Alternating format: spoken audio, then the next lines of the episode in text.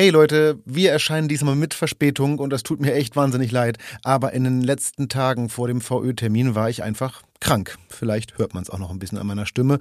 Sorry for that. Ich hoffe, das kommt nicht wieder vor und jetzt direkt los. Deutscher Meister in der Kategorie Keyboard Plus des Taste-Solo-Wettbewerbs, der vom Europäischen Keyboard- und Orgellehrerverband ECOL veranstaltet wird. Was war das denn? es war dann plötzlich so, okay, hey, da sind jetzt Mucker in der großen Stadt. Ne? Braunschweig. Naja, wenn du in Osterode wohnst, ist Braunschweig Ist schon, richtig. wenn du in Osterode wohnst, ist Göttingen schon groß. Bei großen Künstlern kann es immer mal passieren, dass du Leute da hast, die die Nase vielleicht ein bisschen äh, höher tragen, als sie das sollten. Das ist schon, ein, ich finde, das ist ein sehr dickes Highlight, wenn ich mir mal überlege, wer alles schon in dieses Mikrofon gesprochen hat, ja. Also ganz ehrlich, das, das ist der Hammer. Das mag ich überhaupt nicht. Nazis. Ja, ich denke, das kann man genau so stehen lassen. Hallo an alle und herzlich willkommen zum Drum Talk, dem Interview-Podcast von Geber Music. Wir sind diesmal spät dran, deshalb nur ganz kurz von meiner Seite das Organisatorische. Vielen Dank für die vielen Zuschriften und Reaktionen auf die Folge mit Thomas Lang. Ich hatte tolle Diskussionen mit euch zu vielen kontroversen Ansichten von Thomas über Talent und die Jobbeschreibung von DrummerInnen. Besonders schön fand ich aber, dass viele von euch, wie ich selbst übrigens auch, so sehr positiv überrascht von seiner enorm sympathischen Art waren. Äh, wenn ihr die Folge bis jetzt noch nicht gehört habt und neugierig geworden seid, los geht's. Und unterwegs könnt ihr gerne noch ein Like dalassen und am besten gleich noch ein paar Freunden, Bekannten oder von mir aus auch Feinden von diesem Podcast erzählen. Ich zähle auf euch. Vielen Dank. So, apropos sympathischer Typ. Ihr kennt meinen heutigen Gast, wenn nicht durch sein sonstiges musikalisches Schaffen, dann mindestens durch die Teilnahme seiner Band Lord of the Lost an einem großen europäischen Musikwettbewerb, über den wir wohl noch zu reden haben. Ich, und das muss ich hier gleich von Anfang an disclosen, kenne meinen heutigen Gast schon sehr, sehr lange. Wir haben schon vor weit über 13 Jahren zusammen getourt und davon erzählen wir gleich auch ganz kurz. Aber vor allem geht es natürlich um seinen Werdegang, Lord of the Lost, um Iron Maiden und um den ESC.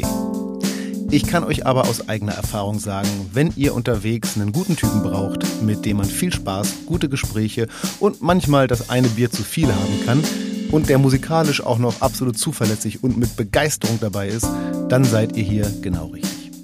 Beim Gespräch in der niedersächsischen Hartstadt Osterode gab es allerdings kein Bier, sondern Kaffee, denn erstens trinkt er zu Hause nicht und zweitens war es Vormittag.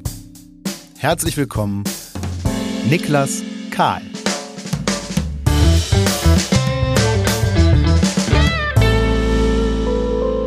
Hallo. Also ich, ich finde, man kann ja auch vormittags Bier trinken. So. Aber äh, Das kommt auf den Kontext. Ja, ja, genau. Aber äh, es ist aber wirklich so, ne? Zu Hause trinkst du nicht. Nee, genau. Also dann, also wirklich nur zu irgendwelchen Anlässen, wenn jetzt ne, Geburtstag oder irgendwas Besonderes, so, dann klar trinkt man noch mal was. Aber ähm, ich bin so viel auf Tour und auf Tour trinke ich auch Bier oder trinke Alkohol und äh, da sollte man äh, dann doch irgendwann versuchen, dass man immer so ein bisschen die, die Waage hält. Absolut. Ich muss ja sagen, äh, die Recherche zu diesem äh, Interview, das hat schon Spaß gemacht, weil wir uns ja, wie gerade schon angeteasert, tatsächlich, ich glaube sogar seit fast 15 Jahren, bin mir nicht ganz sicher, wann das losging, äh, kennen. Und äh, so ganz viel von dem, was ich über dich herausgefunden habe, ich mache gerade Gänsefüßchen, ähm, über ganz viele von den Dingen haben wir uns schon mal irgendwann unterhalten. Im. Tourbus oder Ja. so, genau. Und es kamen auch so ganz viele Bandnamen wieder auf, wo ich dachte, ach ja, stimmt ja, das Ja. wusste ich noch. Ähm, jetzt haben wir uns tatsächlich eine ganze Weile persönlich nicht mehr gesehen. Ich glaube, das letzte Mal, lass mich lügen, ich meine, es war sogar auf dem Deichbrand, was wirklich lange her ist, Gott. aber ich bin mir nicht ganz sicher.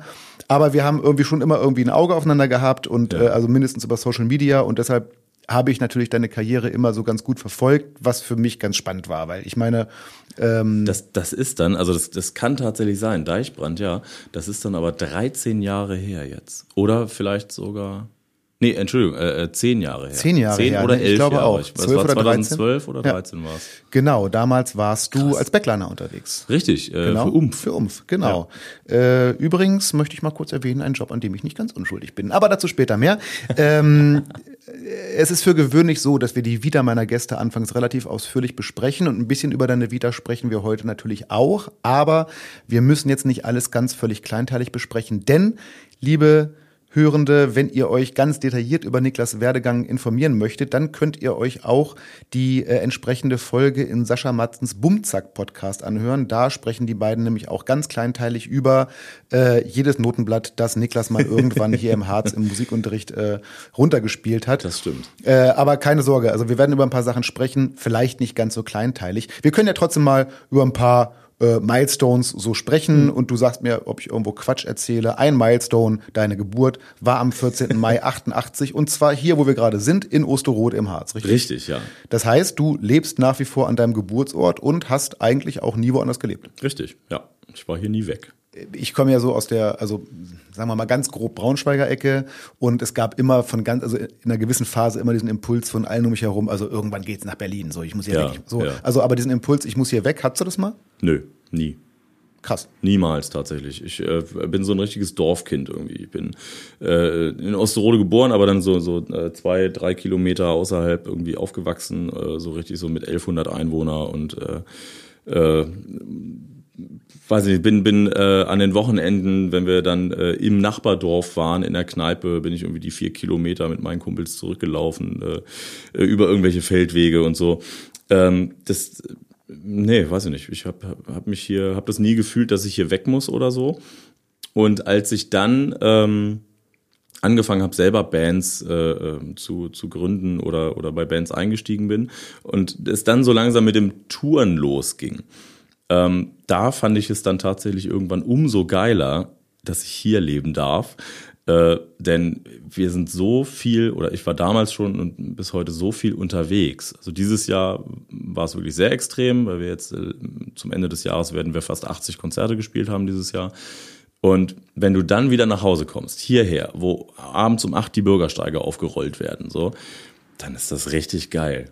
Da kommt man richtig runter, ja. Ich fand, äh, ich, ich liebe diesen Satz von gerade eben, zweiter Futur bei Sonnenaufgang. Wir werden Anfang des äh, Ende des Jahres 80 Konzerte gespielt haben. Herrlich. Ja. Naja, es, Grammatikalisch vollkommen korrekt. Ja, ey, es ist, ähm, was, wo sind wir gerade? Mitte, Mitte November oder ja. so? Äh, wir haben jetzt noch, ich weiß gar nicht, ich, ich mache jetzt noch irgendwie eine Finnland-Tour und, und alles Mögliche. Deswegen, das Jahr ist noch nicht rum. Krass. Ähm, du hast deine Familie gerade angesprochen, vielleicht auch das einmal kurz for the records. Äh, dein Vater, Wolfgang Karl, ist äh, seit langer, langer, langer Zeit Lehrer an der äh, Kreismusikschule in Göttingen. Äh, deine Mutter, Susanne Karl, äh, ist gelernte Musikalienhändlerin, aber ich glaube auch also genau, die unterrichtet im, im, auch. Im Lehrbetrieb, genau, äh, auch an der ja. KMS Göttingen, glaube ich. Ne? Genau. Ich habe tatsächlich, man kann natürlich dort für all diejenigen, die ganz neugierig sind, man kann ohne Probleme auf der entsprechenden Website sich die beiden auch anschauen. Und wenn man sich Wolfgang Karl anschaut und Niklas kennt, sieht man sofort, wie Niklas irgendwann aussehen wird. ähm, außerdem gibt's noch deinen jüngeren Bruder Timo, mhm. der ähm, Bassist ist äh, im musikalischen Bereich. Ja. Ich glaube, beruflich ist er tatsächlich hauptsächlich sowas wie Mediendesigner oder so, kann das sein? Genau, ja. Also der hat, äh, der war sehr viel, sehr aktiv mit einer Band, die hieß Planet Emily. Planet Emily, ja. Genau. Und ich überlege die ganze Zeit, weil ich habe das gelesen, dachte, ah ja, Planet Emily. Und dann dachte ich, warte mal, kenne ich die Band oder kenne ich die Band, weil wir uns damals dauernd darüber unterhalten haben? Ich bin mir das, wirklich nicht mehr sicher. Ja, das aber kann die waren, beides sein. Die, die waren, waren mal recht bekannt. Ja, die ne? waren, die waren wirklich sehr, sehr gut unterwegs damals ähm, und äh, haben viele große Veranstaltungen gespielt. Ähm, das ist dann leider irgendwie zerbrochen. Und äh, Timo ist dann, äh, hat sich erstmal ja beruflich halt in die, in die Medienrichtung äh, orientiert und ähm, hat relativ lange wenig Musik gemacht und ist jetzt gerade aber wieder auf Tour. Ähm, hat einen neuen Künstler, äh, Michel von Wusso heißt er. Und ähm, das, äh, die, die haben jetzt gerade ihre erste Headliner-Tour gespielt und haben aber wirklich auch so Dinger gemacht wie äh, ähm, am Freitag waren sie Hamburg, äh, Bahnhof Pauli, haben den ausverkauft, so 450. Und das ist natürlich geil so da, da freue ich mich dann mit. Also schön auch wirklich unterwegs. Allerdings ja. im Gegensatz zu dir eher im Singer-Songwriter-Pop-Business unterwegs. Genau, also eher so Alternative-Zeug. Mhm. Ja, ich habe gelesen, äh, ich glaube, auf seiner aktuellen Star-Seite oder keine Ahnung, jedenfalls war es da irgendwann irgendwo vermerkt. Äh, das fand ich ganz lustig, weil er auch, äh, zumindest hat er auch Bass gespielt bei Martin Kroner. Und, ja, genau. Äh, Martin Kroner ist äh, im Ursprung Braunschweiger Künstler, mit dem ich Ach. auch schon gespielt habe. Ach, also immer alles, also alles ich, eine Suppe. Alles eine Suppe. Ähm, wie gesagt, du lebst nach wie vor hier in Osterode, du bist auch mittlerweile äh, mehr als sesshaft geworden, du bist Vater zweier Kinder. Genau. Von dem Älteren weiß ich, dass es ein Mädchen ist, vom Jüngeren weiß ich es nicht. Äh, es ist kein Mädchen. Kein Mädchen. ähm, du lebst hier mit deiner Lebensgefährtin, Frau, Freundin. Lebensgefährtin, ja. Nicht verheiratet. Genau, ähm, das darf ich übrigens zu meiner Lebensgefährtin darf ich nicht Lebensgefährtin sagen, da muss ich Freundin sagen, sonst kriege ich Ärger. Äh, die du, ähm, soweit ich weiß, auf Tour kennengelernt hast. Ne? Richtig, ja. Sie war Mercherin, ich Trommler und ähm, das, das ist, äh, glaube ich, auch so ein bisschen äh, für, für mich persönlich so ein, so ein Jackpot, denn ähm, Sie kennt das. Ja, die kennt das Tourleben. So, und wir, wir, ich, ich bin als Aushilfe, das war Stahlmann damals, mich als Aushilfe reingerutscht und äh, dann waren wir erstmal ein halbes Jahr lang zusammen auf Tour, bis wir plötzlich irgendwie gemerkt haben, wir finden uns gegenseitig doch ganz interessant so. Ja? Und ähm, von daher, also sie, sie kennt das Tourleben so richtig. Und ich glaube, das ist ein ganz wichtiger Punkt. Denn wenn man jemanden hat, glaube ich zumindest, ähm, der, der da so gar nichts mit zu tun hat, dann äh, kann das schon, es kann schwierig werden, glaube ich. Erlebst du sowas in deiner MusikerInnenumgebung? Also so die, wie soll ich sagen, die, die gescheiterte Beziehung aufgrund des schwierigen, Nö. inkompatiblen Musikerlebens? Äh, jetzt in meiner Umgebung nicht, aber ich habe es in der Vergangenheit selber erlebt. Ah. So, tatsächlich. Äh, beispielsweise tatsächlich sogar auf der Tour, die wir gemeinsam gespielt haben. Äh, äh, letzte Instanz 2000, was war das? 11? 10. 12, 10? Ich weiß es nicht mehr. Bin mir recht sicher, das ist ja 10, 10, 11. Ja, dann, ja, da. Und äh, da war ich zum Beispiel in einer Beziehung, ähm, wo es dann im Prinzip äh, unter anderem deswegen dann auch nicht geklappt hat. Mhm. So. Weil das äh, zu, zu unterschiedliche Welten sind. Ja. Ist äh, deine Freundin noch äh, irgendwo im Business unterwegs oder macht nee. die mittlerweile was ganz anderes? Nee, ähm, die ist, äh, also war damals auch schon äh, Kinderkrankenschwester und ähm, spezialisiert auf äh, Onkologie. Also Boah, schon auch ein Job, also den musst du echt, den musst du echt machen wollen. Das, äh, da ziehe ich auch wirklich meinen Hut. Das ist gigantisch. Ähm, aber seit unsere Kinder jetzt äh, da sind, also jetzt seit äh, sechs Jahren, ein bisschen länger, äh, arbeitet sie im Moment gar nicht. So, ist noch Elternzeit und so und ja. Na, dann verkaufen wir ein paar Platten. Ich arbeite dran. Alles klar. Das, das, das, ist tatsächlich auch so ein Ding. Also ähm, ich, ich würde das auch tatsächlich gar nicht alles machen können, was ich mache, äh, wenn ich sie nicht hätte. Ähm, denn ähm, ich bin halt so viel unterwegs. Ja? Also da ist schon ganz wichtig, dass ich hier so ein, so ein geiles Backoffice zu Hause habe. Das ja. ist schon cool. Auf jeden Fall. Ähm, du selber hast ja erstmal, sage ich mal, eine relativ, wie soll ich sagen, nachvollziehbare Karriere gemacht. Du hast als kleiner Junge, ich glaube so mit fünf angefangen zu trommeln. Mhm. Äh, du hast dann auch tatsächlich Unterricht äh, hier in der Musikschule gehabt, mhm. mal ein bisschen cooler, mal ein bisschen nicht so cool. Dann genau. hast du irgendwann äh, den etwas passenden, passenderen Lehrer gefunden, der dich mhm. auch beim Thema Heavy Drumming ein bisschen weitergebracht hat, ja. ähm, der Sebastian, Sebastian, Wolf. Genau, Sebastian Wolf. Leiter der Musikschule Kassel. Genau, und lustigerweise übrigens auch, äh, steht in seiner Vita auch unter anderem mal Ersatzmann bei Stahlmann gewesen. Richtig, ja. Ist er auch wieder tatsächlich. Ah, ja, er hat jetzt äh, vor ein paar Jahren gerade mal wieder was gemacht irgendwie. Genau, du hast hier in haufenweise lokalen Bands gespielt, äh, äh, also von der Schülerband bis zur später erfolgreicheren Tourband und so weiter. Ähm, zu, zu Hochzeiten habe ich in sieben lokalen Bands gespielt. Ja, super. das war super weird. Ich hatte sowas in der Art auch mal, aber es hatte nicht nicht, also all diese Bands hatten natürlich kein Schlagzeug im Proberaum. Das heißt, ich hatte mein Schlagzeug permanent genau. im Kofferraum. Ja. Und man war irgendwann recht schnell im Auf- und Abbauen. Ja, genau. ähm, es gibt äh, im Rahmen dann, also ich, ich finde es einer der lustigsten Wikipedia-Einträge äh, oder einer der wichtigsten Punkte in einem Wikipedia-Eintrag, die ich je gelesen habe, denn es gibt auch einen, Aus, einen Eintrag in deinem Wikipedia-Eintrag unter Auszeichnungen.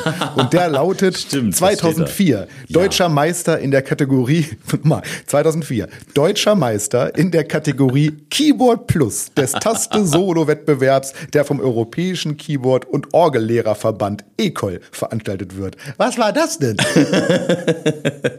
ja, ähm, äh, ja, das haben wir tatsächlich gemacht. Und zwar, ähm, naja, mein Vater oder beide Eltern sind ähm, äh, Lehrer für Akkordeon und Keyboard. Und ähm, mein Vater hatte damals eine Schülerin, die sehr, sehr fit war und ähm, die dort eben teilnehmen wollte, sollte, äh, mochte. Und dann ähm, kam sie halt auf die Idee, weil sie äh, sich für einen Song von Nightwish äh, entschieden hatte damals. Deine Favorites zu der Zeit auch, ja? Bis heute, ja. meine absolute Lieblingsband. Ähm, äh, das, äh, ja, weil es eben diese Kategorie gibt, Keyboard Plus oder gab. Äh, das heißt äh, Deshalb Keyboard, Keyboard Plus. Genau, ah. Keyboard Plus ein weiteres Instrument oder Stimme. Und ähm, dann haben wir das gemacht Und ähm, ich glaube, wir haben das ganz gut gemacht, weil wir natürlich den ersten Platz belegt haben. Was aber deswegen muss ich sagen, ich glaube, wir waren noch die einzigen, die in der Kategorie.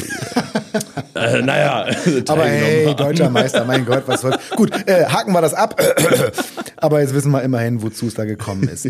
Jetzt, ähm, also du warst mit einigen auch äh, von diesen Harzer Bands irgendwann ein bisschen erfolgreicher. Äh, es kam, dann kam irgendwann diese Zeit, in der wir uns auch ungefähr kennengelernt haben. Da musst du so in den, also Anfang 20 20, Anfang 20 gewesen sein. Äh, hattest schon deine erste Europatour gespielt. Mhm. Ich glaube ähm, noch nicht mit My Inner Burn, sondern mit ähm, Cast in Silence. Genau, Cast in Silence. Das war ja so Metal, ne? Ja. Das war so richtig das Metal so richtig und Metal. My Inner Burning war auch so richtig Metal. Das war auch so richtig Metal. So. Genau. Ähm, das waren, äh, also My Inner Burning war dann schon die zweite größere Band und ähm, äh, ich erinnere mich eben, wir beide haben äh, dann sozusagen als Lohnmucker in einem äh, Projekt gespielt, äh, das damals, also wir können den Namen jetzt ja einmal äh, nennen. Das Projekt hieß damals Mina Harker. Genau. Äh, schöne Grüße, gibt's noch und ähm, aus irgendwelchen Gründen und hört euch an, wenn ihr wollt. Ähm, und ähm, haben damals eben, äh, also die beiden, die damals Mina Hacker waren, haben dich, glaube ich, mit My Inner Burning gesehen und haben dich gefragt, ob du nicht Bock hast. Und du hast gesagt, yo. Ja, die kannten irgendwie unsere Sängerin bei meiner Burning, weil die Braunschweigerin ist. Und ähm, äh, Becky kam, also unsere Sängerin damals, die kam dann zu mir und sagte, hey, ich habe da irgendwie ne, zwei Leute, mit äh, die kenne ich von früher oder keine Ahnung, die suchen einen Trommler, kann ich da mal deinen Kontakt weitergeben? Genau, und du hast gesagt, ja. Äh, und also die Argumentation, ich habe schon ein bisschen länger bei denen zu der Zeit äh, gespielt und ähm, wir haben vorher auch, wir hatten auch vorher einen anderen Schlagzeuger, auch an den liebe Grüße, das war nämlich Christian Leonard, äh, der äh, mit der auch noch in regem Kontakt steht. Liebe Grüße, der hatte dann aber keine Zeit mehr für das Projekt.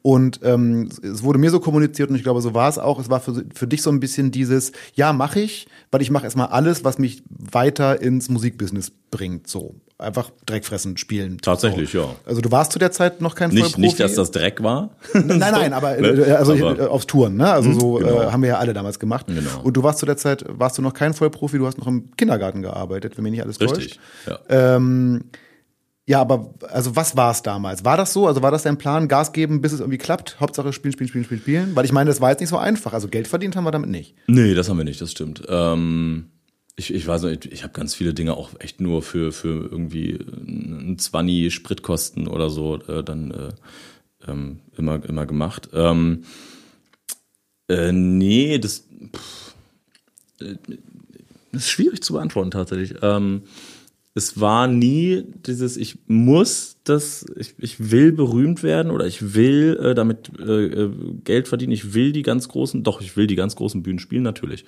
Ähm, aber es war immer einfach, glaube ich, wirklich so die, die Liebe zur Musik einfach. Natürlich hat man äh, diesen, diesen Ehrgeiz, dass äh, wenn man irgendwie eine neue Band gründet oder so, ne, man will das ja nach vorne bringen. Und das hat mit, äh, mit einigen Bands ja dann auch wirklich so ja, immer, immer ein Stück weiter geklappt so. Mit Carsten Zahlen ist diese erste Europatour. Oder ähm, My Inner Burning was im Prinzip aus Carsten Silence entstanden ist ähm, haben wir äh, Scorpions Support gespielt für ein paar Shows und solche Geschichten. Zwei Alben gemacht. Das war auch die erste Band mit Plattenvertrag und so. Dieses Ding mit Mina Harker war glaube ich ähm, vielleicht auch so, so ein bisschen so eine Entscheidung äh, ja, das mache ich, weil es auch dann so ein bisschen überregionaler wurde. Denn alles, was ich bis dahin gemacht habe, das hat sich ja wirklich immer nur hier abgespielt oder beziehungsweise kam immer von hier. Wir sind zwar auch weit rausgekommen und auch mit Ausland, aber es war dann plötzlich so, okay, hey, da sind jetzt Mucker in der großen Stadt. Ne? Braunschweig. Naja, wenn du in Osterode wohnst, ist Braunschweig Ist schon, äh, wenn du in Osterode wohnst, ist Göttingen schon groß. Ähm, äh, nee, und ich glaube, deswegen war das äh, auch interessant für mich dann so, um einfach diesen Horizont äh, so ein bisschen zu erweitern. Ja, Horizont erweitern ist ein gutes Stichwort, weil ähm, ich habe schon gedacht, auch in der Recherche, du wirktest für mich jetzt eigentlich immer, seit wir uns kennen, tatsächlich eher so wie der Metalhead. Also so, du hast ja auch, wie Mhm. gesagt, mit Carsten Silence und Inner Burning zwei relativ erfolgreiche Metal-Bands gehabt und bist aber jetzt seit zig Jahren äh, über die anderen Bands, in denen du so gespielt hast, äh, sprechen wir noch, sehr in dieser äh, darken Szene unterwegs. Also Ja. in der, um mal einen, äh, um mal einen äh, Übersetzer von Wetten das zu zitieren, in der Gotik- und industriellen Szene äh, unterwegs. Und tatsächlich war das ja mit Mina Harker der erste Schritt in diese Szene. Also Genau. wir haben damals, das war so Dark Pop, nannte sich das, glaube ich, und äh, war immer so im Umfeld von Umf unterwegs und wir haben mit Mono Inc. und Letzte Instanz und äh, Down Below und so, also alles so Ja, und düstere dann Bands. später auch noch unheilig. Äh, da, da so. war ich dann nicht mehr dabei, aber ihr Genau. habt noch, äh, ihr habt noch unheilig supportet. Also es war alles so in diesem, in diesem Gothic-Bereich, Ja. in dem du dich jetzt auch nach wie vor bewegst, aber Genau. da war das erste Mal. Ähm, ist es was, also, wie kam es dazu oder warum bist du da jetzt noch so unterwegs? Weil, wie gesagt, verortet habe ich dich ursprünglich eigentlich woanders. Ja, das ist auch genauso richtig. Also ich bin eigentlich so, so, so, naja, Power Metal eigentlich, ja, Power Metal ist mir fast schon zu, zu Power Metal. Äh, Metal generell, ja, da komme ich eigentlich her und da bin ich auch nach wie vor ähm, äh, äh, gerne unterwegs. Aber ähm, Mina Harker war so, so ein bisschen dieser, dieser Türöffner, so, da ging eine Tür auf in diese Düsterszene. Und ich weiß noch, unser erstes Konzert war das Mera Luna 2009. Ich war nie zuvor auf diesem Festival. Ich wusste, Das dass irre, es das ne? gibt. Das war irre. Das weiß ich noch, weil man, wir kamen da, wir haben auch nachmittags, glaube ich, irgendwie eröffnet. Wir waren Also sehr Opener, früh genau, gespielt. irgendwie 12 Uhr, 11 Uhr, Und irgendwas. äh, dann ist man da vormittags irgendwie rumgerannt und vormittags, ich meine so, äh, liebe Freunde und Freundinnen da draußen, viele von euch, die diesen Podcast hören, werden sich in der Szene sicherlich besser auskennen, mit Sicherheit besser als ich. Und äh, entschuldigt bitte mein, äh, meine naive Spreche, aber damals kannte ich mich da einfach nicht aus und wir sind dann da ähm, vorm Soundcheck auf dem Festivalgelände rumgerannt und haben die ganzen Leute gesehen, die äh, fett geschminkt waren, mit ihren Sonnenschirmen da rumrannten und also teilweise wunderschön hergerichtet. Ja. Aber es war für mich schon echt mal erstmal so ein Kulturschock auch. Genau, also das, genau, also das ist auch das Wort, was ich dann immer verwende, wenn es genau darum geht. Also es war ein völliger Kulturschock, es war voll abgefahren, aber ähm, in einem sehr, sehr positiven Sinne. Und die Show war ja super. Wir durften damals im Hangar spielen und der Hangar war proppevoll. Ich glaube, da gehen 4.000, 5.000 rein oder so. Nachmittags zur Eröffnung wohlgemerkt. Genau, ne? ja. Also- und die waren noch alle da. Und ähm, das, das hat unfassbar gebockt, das war geil. Und ähm, das war damals halt dann echt schon so ein, so ein, so ein, so ein ne, mal, mal so ein Reinschnuppern, okay, wow, da, da, da existiert so eine Parallelwelt irgendwie. Und ähm, diese Parallelwelt ist sehr, oder diese Szene ist sehr, sehr offen. So. Die Metalheads sind ja eigentlich schon schon cool, so wenn ich mir irgendwie angucke, was was auf dem Wacken rumrennt äh, äh, oder oder ge- generell bei Metal-Konzerten, da, da prügeln sich eigentlich keine Leute oder so, das sind alles Buddies, so. Aber in der Gothic-Szene ist es dieses Welcoming, das ist einfach das, Wahnsinn. Also dieser Das ist mir da, noch also da jetzt noch gar nicht so krass, aber auf unseren späteren Touren tatsächlich auch aufgefallen, dass die Gothic-Szene, ich meine, man gibt sich halt so sehr schwarz und sehr düster und auch ein bisschen spooky und so und äh, mh, also es hat so, ein, hat so ein, soll so ein irgendwie so einen unheimlichen Vibe haben, aber wenn man dann tatsächlich da ist und sich mit den Leuten unterhält, ist immer alles ganz weich und ganz lieb und ganz, Genau. ganz herzlich. So, das ist schon auffällig, das finde ich auch. Genau, und was, was halt, was ich so stark finde, ist, wenn wenn jetzt so ein, so ein super Gothic irgendwie, so, so dieser, Klischee-Gothic, sag ich mal, äh, äh, schwarze Fingernägel, schlimmes Make-up, äh, also nicht schlimm, sondern so, äh, ne, ähm, sehr auffälliges Make-up, alles düster und sieht irgendwie schon halb tot aus, weil auch ganz blass und so. Und dann am besten noch irgendwie ähm, äh, langer Rock mit Spitze und allem. Ähm, wenn du dann so durch die Stadt gehst, dann wirst du halt echt natürlich von allen Seiten angeguckt so.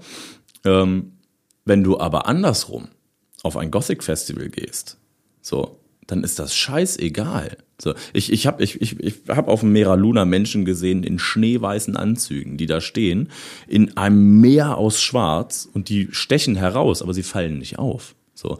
Und ähm, das finde ich halt so geil, dass da wirklich jeder einfach so, so offen ist. So.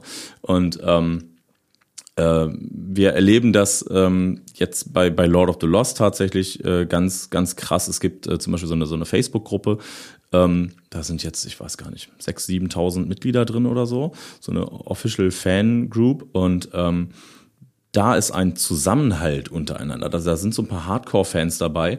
Äh, du bringst ein neues Album raus und die kaufen einfach zehn Stück davon. Zum einen, weil sie dich unterstützen wollen, aber zum anderen wird es dann gepostet und die schreiben, hey, ich weiß, es sind hier ein paar Leute in der Gruppe, äh, die können sich das nicht leisten. Schreib mir bitte eine Nachricht. So. Und dann verschenken die das. Und da gibt's nicht nur eins oder zwei, sondern gibt's wirklich einige, die, die, die so arbeiten. Und ähm, das ist äh, so, ein, so ein ganz, ganz krasser Zusammenhalt. Und jeder, der da neu reinkommt, So, wir, haben ganz oft jetzt, äh, gerade auch jetzt durch, durch dieses Jahr natürlich, neue Fans irgendwie. Ähm, die treten dieser Gruppe bei und schreiben dann so, ja, hallo, also ne, ich bin so und so und ich komme aus da und da und ich, äh, also bin der Einzige, der euch cool findet in meinem Bekanntenkreis, so, ne, alle anderen, äh, ja, die können da nichts mit anfangen. Und jetzt möchte ich gern mal auf ein Konzert, aber ich weiß nicht, wenn ich dann so alleine und dann kommen sofort 20 Kommentare. Und das ist gar kein Problem. Ich bin auch bei dem und dem. Lass uns doch da und da treffen. Ja, so, und also, ne, da, da entstehen wirklich, da entstehen richtige Klicken und, und fast schon Familien teilweise. Und war das denn im, äh, ich sage mal, hinter der Bühne Bereich, äh, also wir sind ja immer noch bei dem Punkt, warum du jetzt äh, einfach auch beruflich in diese Szene so eingestiegen bist. War das denn im hinter der Bühne Bereich auch so? Äh, Im Prinzip ja. Also ich äh, kann mich jetzt nicht dran erinnern, dass äh, also ich habe jetzt tatsächlich kein wirklich kein, kein negatives Erlebnis oder Beispiel. Natürlich bei großen Künstlern kann es immer mal passieren, dass du Leute da hast, die die Nase vielleicht ein bisschen höher tragen, als sie das sollten. Das gibt's überall, aber das ist ja egal. Ähm, aber insgesamt äh, finde ich ähm, diese Szene auch, also die, die, die Bands untereinander und so, das, das ist eine, eine, eine geile Gemeinschaft. Mhm.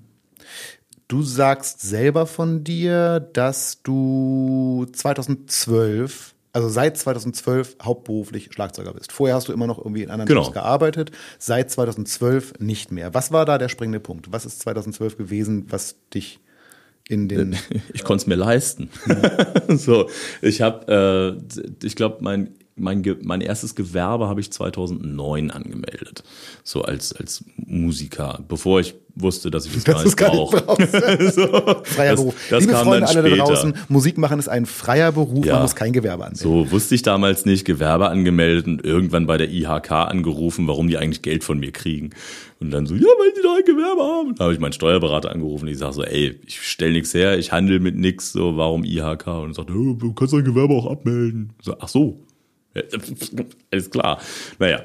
Ähm, 2009 ähm, habe ich äh, damit angefangen und ähm, musste damals, weil es einfach, also mit, mit, mit Touren und Studiojobs und Unterrichten und so, ähm, da hat halt aber nicht gereicht. So konnte ich nicht von leben. Also musste ich noch irgendwas nebenher machen. Und ähm, ich habe ja, äh, komme ganz eigentlich aus der IT. Äh, da habe ich eine Ausbildung gemacht, habe als Softwareentwickler gearbeitet und wusste dann nach einem halben Jahr, was ich nie wieder machen will. Und ähm, bin dann in die Sozialpädagogik gegangen, weil ich äh, wollte halt unterrichten. Das macht mir auch bis heute sehr viel Spaß. Das will ich auch nicht missen. Und ähm, dann dachte ich, ja, was mache ich jetzt? Weil ein Studium, Schlagzeugstudium, hatte ich ganz, ganz früher mal angestrebt, aber das, äh, das ähm, ich war damals zu faul und ähm, war dann 2009 aber auch zu spät, hatte ich gar keine Zeit mehr für und dann dachte ich, okay, was, was ist jetzt der, der, der Weg des geringsten Widerstandes, den ich in meinem Leben sehr oft und sehr gerne gegangen bin? Ähm, mache eine schulische Ausbildung, werd irgendwie, irgendwie in die Sozialpädagogik. Äh, also äh, musste ich erstmal den Sozialassistenten lernen, zwei Jahre, damit ich dann statt drei Jahre mit Verkürzung nur zwei Jahre noch Erzieher hin, hinterher lernen ja, Das ist mittlerweile Standard, dass man muss diese zwei und zwei Jahre machen. Ja, es, äh, hätte ich ein ganz normales Abitur gehabt, dann hätte ich den Soz-Asi nicht machen müssen. Dann wäre ich einfach so in, den, in die Erzieherausbildung gegangen. Also habe ich, hab ich nie verstanden. Egal, ich habe dann äh, Sozialassistent gelernt und ähm, habe das mit Ach und Krach bestanden. Aber nicht, weil ich so schlecht war oder so faul, sondern ich war immer nicht da. Weil das dann in der Zeit auch wirklich losging mit Touren und allem Möglichen. Und äh, ich äh, weiß noch, es, das war, es, ich werde es nie vergessen. Ähm, es war 2010 da äh, die, die Lehrer dort an der an dieser Schule, an der Berufsschule hier in äh, in Osterode, die fanden das immer alles super geil, was ich da gemacht habe so. Und ähm, die haben immer gesagt, äh, wenn sie mal wieder irgendwie, wenn sie mal brauchen, ne, irgendwie ein paar Tage frei, weil sie ein Konzert spielen müssen, ne, sagen sie Bescheid, wir stellen sie frei, wir finden das super, was sie machen. Ich so, ja geil, vielen Dank, hat immer geklappt. Und dann bin ich 2010 ähm, äh, nach den äh, Weihnachtsferien, erster Schultag, bin ich in die Klasse gekommen und sag so, ey, ich bräuchte da Ende Januar ähm, bis, bis Mitte Februar bräuchte ich mal zwei Wochen frei, weil ich habe da so eine Griechenland-Tour. Das war mit meiner Burning damals. Und ähm, die so, ah, uh, das ist jetzt aber, das ist aber ein bisschen schwierig. Das geht aber nicht. Ich so, hä, wieso, warum? Ja, sind ja bald Abschlussprüfungen und so. Ich sage, äh, aber die sind doch wann? Im April? Ja, ja, genau. Nee, also da verpassen sie viel zu viel Stoff. So, das können sie. Ich sag, gib mir den Scheiß mit, ich mache das auf Tour oder keine Ahnung. Ne? Aber also, nee, nee, sorry, da können wir sie nicht für freistellen, das kriegen wir bei der Landesschulbehörde, kriegen wir das nicht gerechtfertigt. Ich sag, ähm, und jetzt?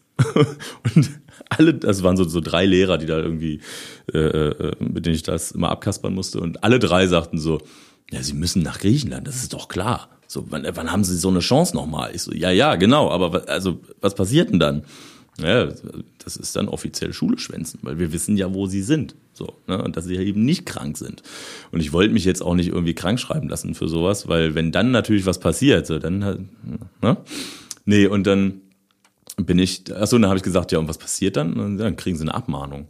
Ich sage, okay, und mit wie viel Abmahnung fliege ich hier raus? Naja, brauchen sie schon drei. Ich sage, nö, das ist alles klar. Und dann bin ich nach Griechenland geflogen, habe eine geile Tour gespielt, bin nach zwei Wochen wieder zurück.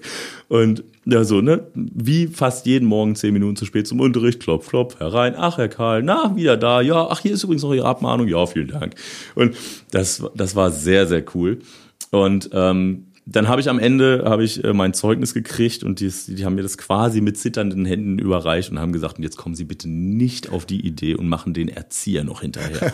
und ich habe gesagt, so das ist gar kein Problem, habe ich eh gar keine Zeit mehr für. Hervorragend.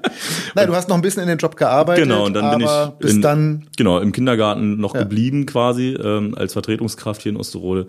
Äh, waren noch 14 Monate, die ich dann am Ende noch gemacht habe oder so. Und dann äh, kam Stahlmann, oder? Dann kam Stahlmann, genau. Da bin ich als Aushilfe rein und das war das erste Mal dann wirklich eine bezahlte Tour. So, also da war es dann wirklich das erste Mal, okay, hier kann ich auch wirklich Rechnungen schreiben und ähm, ne, da, da passiert jetzt was. So.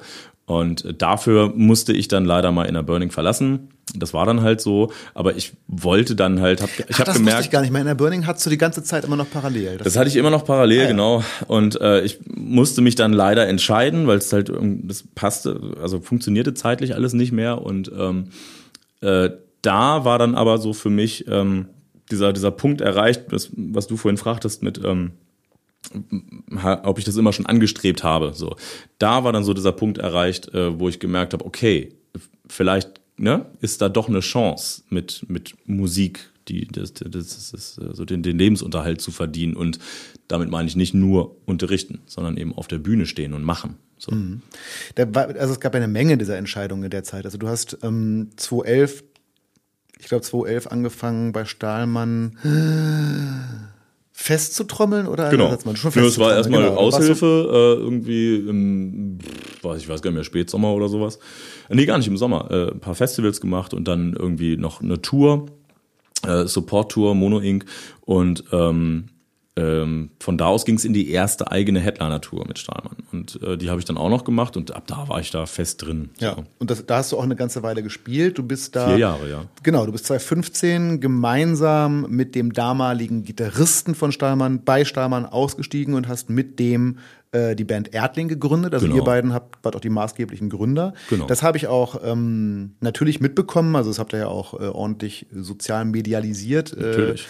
und äh, habe mich, äh, habe schon gedacht, ah krass, äh, so eine Band gründen ist ja schon ein Ding so. Also ich meine, in eine laufende Band als Tourmucker oder als, als Live-Mucker, wie auch immer, einsteigen oder überhaupt auch als Bandmitglied, okay. Aber jetzt zu sagen, nee, pass mal auf, wir hören damit auf und wir machen was Eigenes und wir glauben, das wird erfolgreich, ist ja ein Ding. So, jo. ihr habt Erdling gegründet, eine Band, die es auch nach wie vor gibt, mhm. ähm, wo dieser besagte Gitarrist aber äh, Sänger war. Richtig.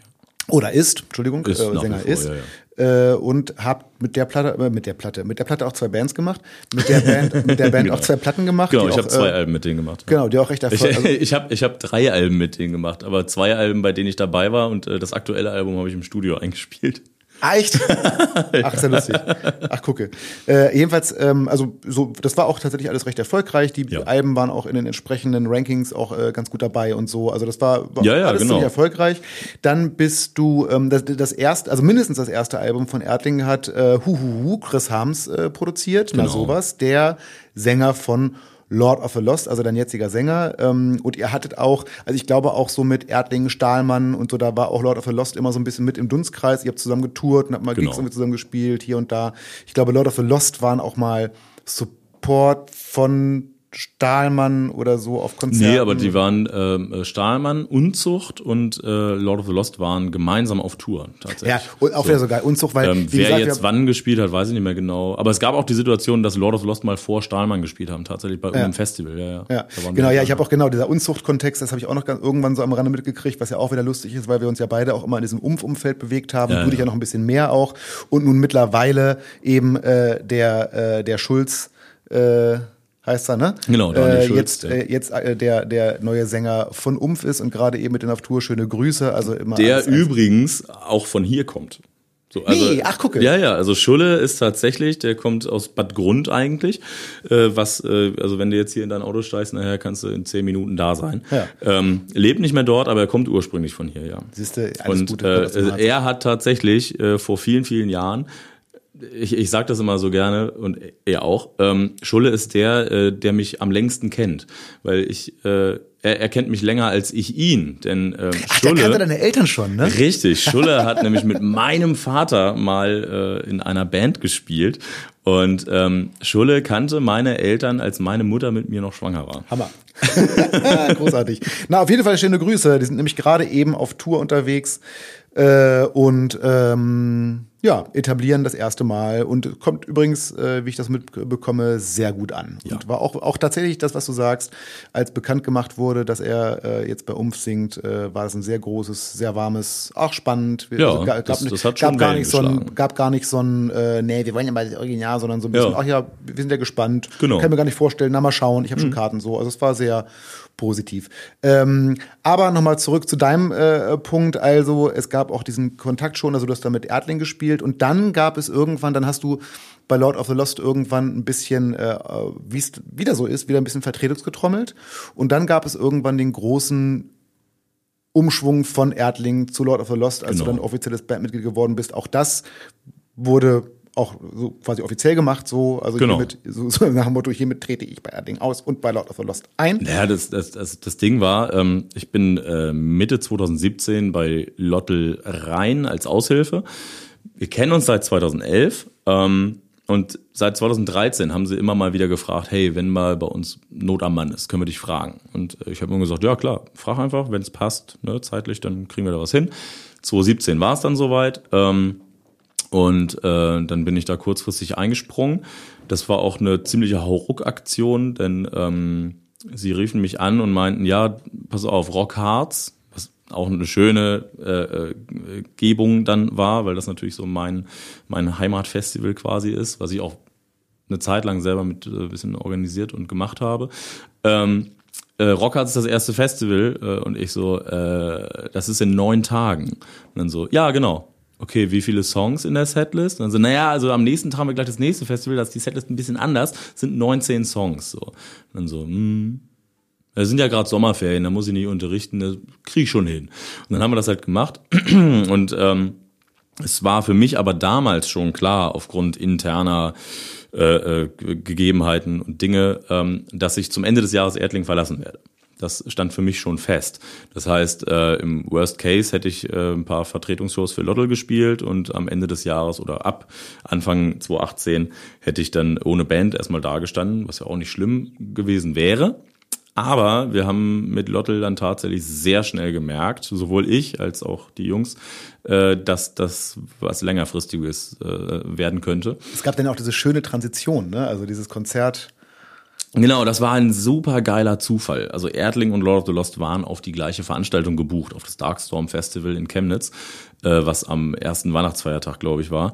Und ähm, da war dann so die offizielle Übergabe sozusagen. Ja, weil du beides also, gespielt hast. Genau, ich habe dann mit Erdling gespielt. Danach ähm, haben wir äh, beide Bands haben sich dann danach zusammengefunden äh, mit mit in voller Montur mit Make-up und so. Ich in die Mitte und beide Bands drumrum und das habe ich gesehen. Das meine ich mit genau. das, genau dieses dann, dieses richtige Übergabefoto. Richtig und dann habe ich äh, haben wir ein Foto gemacht haben die Lord of the Lost Show äh, danach gespielt und hatten dieses Foto aber ähm, geplant in einem, in einem geplanten Social Media Post ähm, dass das mit Ende unserer Stage Time auf dem Festival geht dieses Foto raus und Chris hatte sich dann noch irgendeinen wilden Text überlegt, irgendwie mit, mit so einer Headline äh, äh Spielertransfer in der Schwarzliga oder so. Und ähm, das, äh, dann, dann, das hat auch ein bisschen Wellen geschlagen dann so. Ja, und seitdem mache ich Loddel. Seitdem machst du Loddel. Genau. Und ähm, da müssen wir, ah, wir sprechen noch ein bisschen ausführlicher drüber. Ähm, aber vielleicht, äh, weil, also ich bin ja eigentlich auf diese ganze Band Hickhack hin und her Geschichte ge nochmal gekommen, weil wir schon mal kurz drüber gesprochen haben. Es ging oft um so Entscheidungen, also mhm. ja oft auch folgenschwere Entscheidungen. Du hast vorhin schon gesagt, du jo. musstest mal Inner Burning verlassen, als du bei Starmann eingestiegen bist. Du hast dich immer wieder mal dann dazu entschieden, Bands zu wechseln. Du hast ja, also auch wenn du Vertretungen und Studiojobs gespielt hast, du hast ja nie in zwei Bands hauptamtlich gleichzeitig genau. gespielt. Du hast ja immer nur eine ein Hauptakt quasi, ja. mit dem du gespielt hast. Und das sind einfach Entscheidungen, die man treffen muss. Ähm, wie sicher warst du dir bei diesen ganzen Entscheidungen oder wie viel Angst spielt damit, dann vielleicht doch das falsche, den falschen Abzweig nehmen zu können, vielleicht? Mm, dass die Entscheidungen waren eigentlich immer relativ einfach. Also, also die, ne, die einzige, also die einzige, die wirklich, wo ich mir ein bisschen den Kopf zerbrochen habe, war so dieses erste Ding, My Inner Burning raus und bei Stahlmann rein, weil My Inner Burning habe ich auch selber mitgegründet damals und ähm, äh, da hing schon ganz viel Herz mit dran, so. Und das war dann halt aber eben dieser Schritt, okay, ich muss jetzt dieses Baby, äh, muss ich halt irgendwie ziehen lassen äh, und steige jetzt in was anderes ein, was natürlich aber erstmal überhaupt gar kein Herz von mir hat, so, weil existiert ja schon und ich bin hier erstmal nur Hired Gun und ähm, mal gucken, was passiert. Ähm, das heißt, so, das war dann, ja, wie gesagt, aber auch so ein bisschen der Schritt in diese, ähm, ich will nicht sagen in die Selbstständigkeit, aber so, ne? Okay, ja, doch, in, in, den klar, Beruf quasi, schon, so, ne? also in ja. die in die professionelle Schiene, sage ich mal. Ähm, und das, das war, habe ich mir schon ein bisschen schwierig gemacht damals, bisschen schwer gemacht. Aber ich habe halt auch abgewägt und habe halt geguckt, so, okay, wo stehen wir mit meiner Burning und äh, wo steht das, ne? wo ich jetzt die Möglichkeit habe, wo steht Stahlmann, ähm, einzusteigen. Und das war dann, im Prinzip war es dann doch auch eine relativ leichte Entscheidung. Bei Stahlmann rauszugehen, war eine relativ easy Entscheidung, äh, weil es intern haben wir uns halt ein bisschen in die Haare gekriegt, auch, auch über längere Zeit, wegen so ein paar Sachen. Und wie das halt so ist, manchmal funktioniert es halt nicht mehr. Eine Band ist ja am Ende auch eine Beziehung. Und ähm, dann äh, war das nicht so ein, äh, nicht so schwierig, äh, da, da rauszugehen. Was Neues zu gründen ist halt, ja, ist jetzt kein riesiges Wagnis, so finde ich. Äh, die Frage ist, was dein Anspruch ist und ähm, was die Voraussetzungen sind. Und wir hatten natürlich sehr gute Voraussetzungen, denn das, was wir mit Erdling gemacht haben, das knüpfte im Prinzip ja an das an, was wir mit Stahlmann vorher getan haben. Und ähm, wir hatten dieses Standing in der Szene, hatten also schon eine, eine gewisse Bekanntheit und wenn du dann das erste Album machst und das chartet auch direkt und so, dann ist, ist das ja super geil. Das heißt, wir haben da schon so ein bisschen mit kalkuliert, ne? Okay, die kennen uns eh schon, ne? Das, das könnte was werden, so. Ich hätte jetzt keine Schlagerband gegründet oder so. so weil das, also ich, ich wäre jetzt nicht völlig fremd irgendwo in, in was Neues äh, gesprungen, glaube ich. Ja. Und deswegen war das dann, äh, also Entscheidungen habe ich mich nur einmal wirklich schwer mitgetan. Bevor wir weitersprechen, möchte ich euch, lieben Leuten, nochmal den ähm, Supporter der heutigen Folge vorstellen. Und das ist in dieser Folge Gibraltar Hardware. Und ähm, naja, was soll ich euch erzählen? Äh, Nick selber benutzt Gibraltar Hardware und deswegen dachte ich, fragen wir ihn noch direkt. Nick, du selber spielst seit langer Zeit Gibraltar und zwar explizit Gibraltar Racks. Du bist genau. ein Rack-Tier. Äh, da gibt es ja verschiedene Philosophien. Spielt man Stative, spielt man Racks? Ähm, und deswegen meine Frage an dich, was ist dein Ansatz und warum Racks? Racks sind natürlich erstmal super praktisch, sehr praktikabel, gerade wenn du noch nicht unbedingt bei jedem Konzert die Headliner-Position bekleidest, sondern äh, wenn du Support bist oder so und äh, schnell auf die Bühne musst und schnell wieder runter, dann kannst du alles an deinen Rack dranhängen und äh, hast zwei Leute oder, also, oder schnappst dir halt noch jemanden, der das mit dir hochträgt und hinstellt und bums, dann steht die Bude und fertig. Ähm, aber ich finde, Racks äh, sind ein schönes Thema, was aber auch gleichzeitig sehr schwierig ist, weil das auch schnell nach Gartenzaun aussieht. Und ähm, für mich ist die Optik wichtig. Ich spiele keine Gigs mit Lord of the Lost, sondern wir spielen Shows. Weil es muss auch immer was fürs Auge sein. Und ähm, ich habe mir ähm, immer schon Gedanken bei meinem Aufbau gemacht, weil ich will, dass das Schlagzeug auf der Bühne auch ein Eyecatcher ist. Es muss nach was aussehen. Und ähm, da habe ich bei Gibraltar tatsächlich super geile Möglichkeiten, weil nur Gibraltar so viele unterschiedliche Stangen zum Beispiel hat. Du hast ja einmal, was du von anderen äh, Anbietern auch hast, äh, gerade und gebogen. Jetzt hat aber Gibraltar ja noch diese, diese V-Stangen und diese geilen Docking-Stations, die du über deine Bassdrum kriegst und so. Und jetzt hast du plötzlich so viele Möglichkeiten, was du dir daraus zusammenschrauben kannst. Zusammen mit den Chromklemmen. So, das ist voll geil. Macht einfach Spaß und sieht geil aus. Ganz spontan, dein eines gerade eben Top One Lieblingsgimmick von Gibraltar? Habe ich nicht. Das ganze Rack ist mein Lieblingsgimmick. So. Okay, wäre es was Kleineres gewesen, hätte ich gesagt, wir verlosen es jetzt, aber das Rack verlosen wir nicht. Sorry, Leute. Das tut mir Nick leid. ist schuld. Äh, vielen, vielen Dank und wir gehen mal zurück zum Gespräch. Lass noch mal jetzt endlich, äh, jetzt haben wir es schon ganz oft so am Rande gestriffen, aber noch nicht so richtig drüber gesprochen, über deine aktuelle Band sprechen. Ja. Du spielst seit äh, 2017 ja. bei Lord of the Lost genau. oder auch Lothel. Ähm, die Band gibt es seit 2009 und als einziges Gründungsmitglied gibt es tatsächlich, also gegründet von Chris Harms. Genau, also der hat es gegründet, ähm, wobei, also der hat 2007 damit angefangen, da hieß das nur Lord und war so ein Einzelding, so nur er, ähm, wollte dann aber halt eine, eine Band draus machen, das war 2009 und ähm, äh, die, die Story dazu ist super witzig. Ähm, eigentlich ist, er hat das natürlich irgendwie erfunden alles, aber Klaas, unser Bassist, ist eigentlich auch so mit das Gründungsmitglied und zwar hat der äh, bei äh, einem Musikladen gearbeitet in, in, in Hamburg und ähm, die kennen sich schon seit ganz, ganz vielen Jahren, also auch schon vorher. Und äh, Chris äh, hatte irgendwie vorher eine andere Band, ich glaube The Pleasures waren das. Und ähm, ich glaube, da hatte er Klaas schon gefragt, so, ey, ne? Und Klaas sagte so, nee, sorry, ich habe gerade hier andere Sachen, ich weiß nicht, was er noch hatte, eine Motorhead-Coverband oder ACDC oder irgendwas. Und ich habe keine Zeit, so, sorry, ähm, äh, ja, kann ich nicht. Aber ich verspreche dir, wenn du mich das nächste Mal fragst, ob ich in einer Band von dir spielen will, dann sage ich ja. Und dann ist Chris in den Laden gegangen, als er sagte, so aus Lord muss jetzt was Neues werden, dann musste Band werden. Ist hingegangen und gesagt, Klaas, jetzt ist es soweit. Und Klaas, alles klar, ich bin dabei. Was machen wir? Hammer. so. Na gut, war auch keine ganz blöde Entscheidung jetzt am Ende des Tages. Ja, auf gar keinen Fall. Und ähm, unser Keyboarder Gerrit, der ist im Prinzip dann auch nur ein paar Wochen später dazugekommen. Also Ach, eigentlich würde ich sagen. auch so lange dabei. Krass. Ja, also die drei also, haben es eigentlich gegründet. Genau, so, so würde ich das schon behaupten. Ja, tatsächlich ja. sind die anderen beiden Positionen, also Gitarre und Schlagzeug, auch, also äh, du und Pi, mhm. seit äh, ja, mehr oder weniger gleichzeitig, glaube ich, eingestiegen. Pi ist ein Jahr länger dabei, ist 2016 okay. eingestiegen. Aber genau. ihr seid beide die jeweils vierte Besetzung eurer Position, ja. wenn ich richtig mitgerechnet genau. habe. Äh, seitdem allerdings, äh, also seit dann 16 und 17, mhm. äh, seitdem ist allerdings, alles so geblieben genau. und sieht auch immer alles ganz nice und ja auch immer erfolgreicher aus. Was ist es, was dich bei Lotte jetzt fester hält als bei anderen Bands? Oder warum könnte die Band vielleicht die Liebe deines Lebens sein?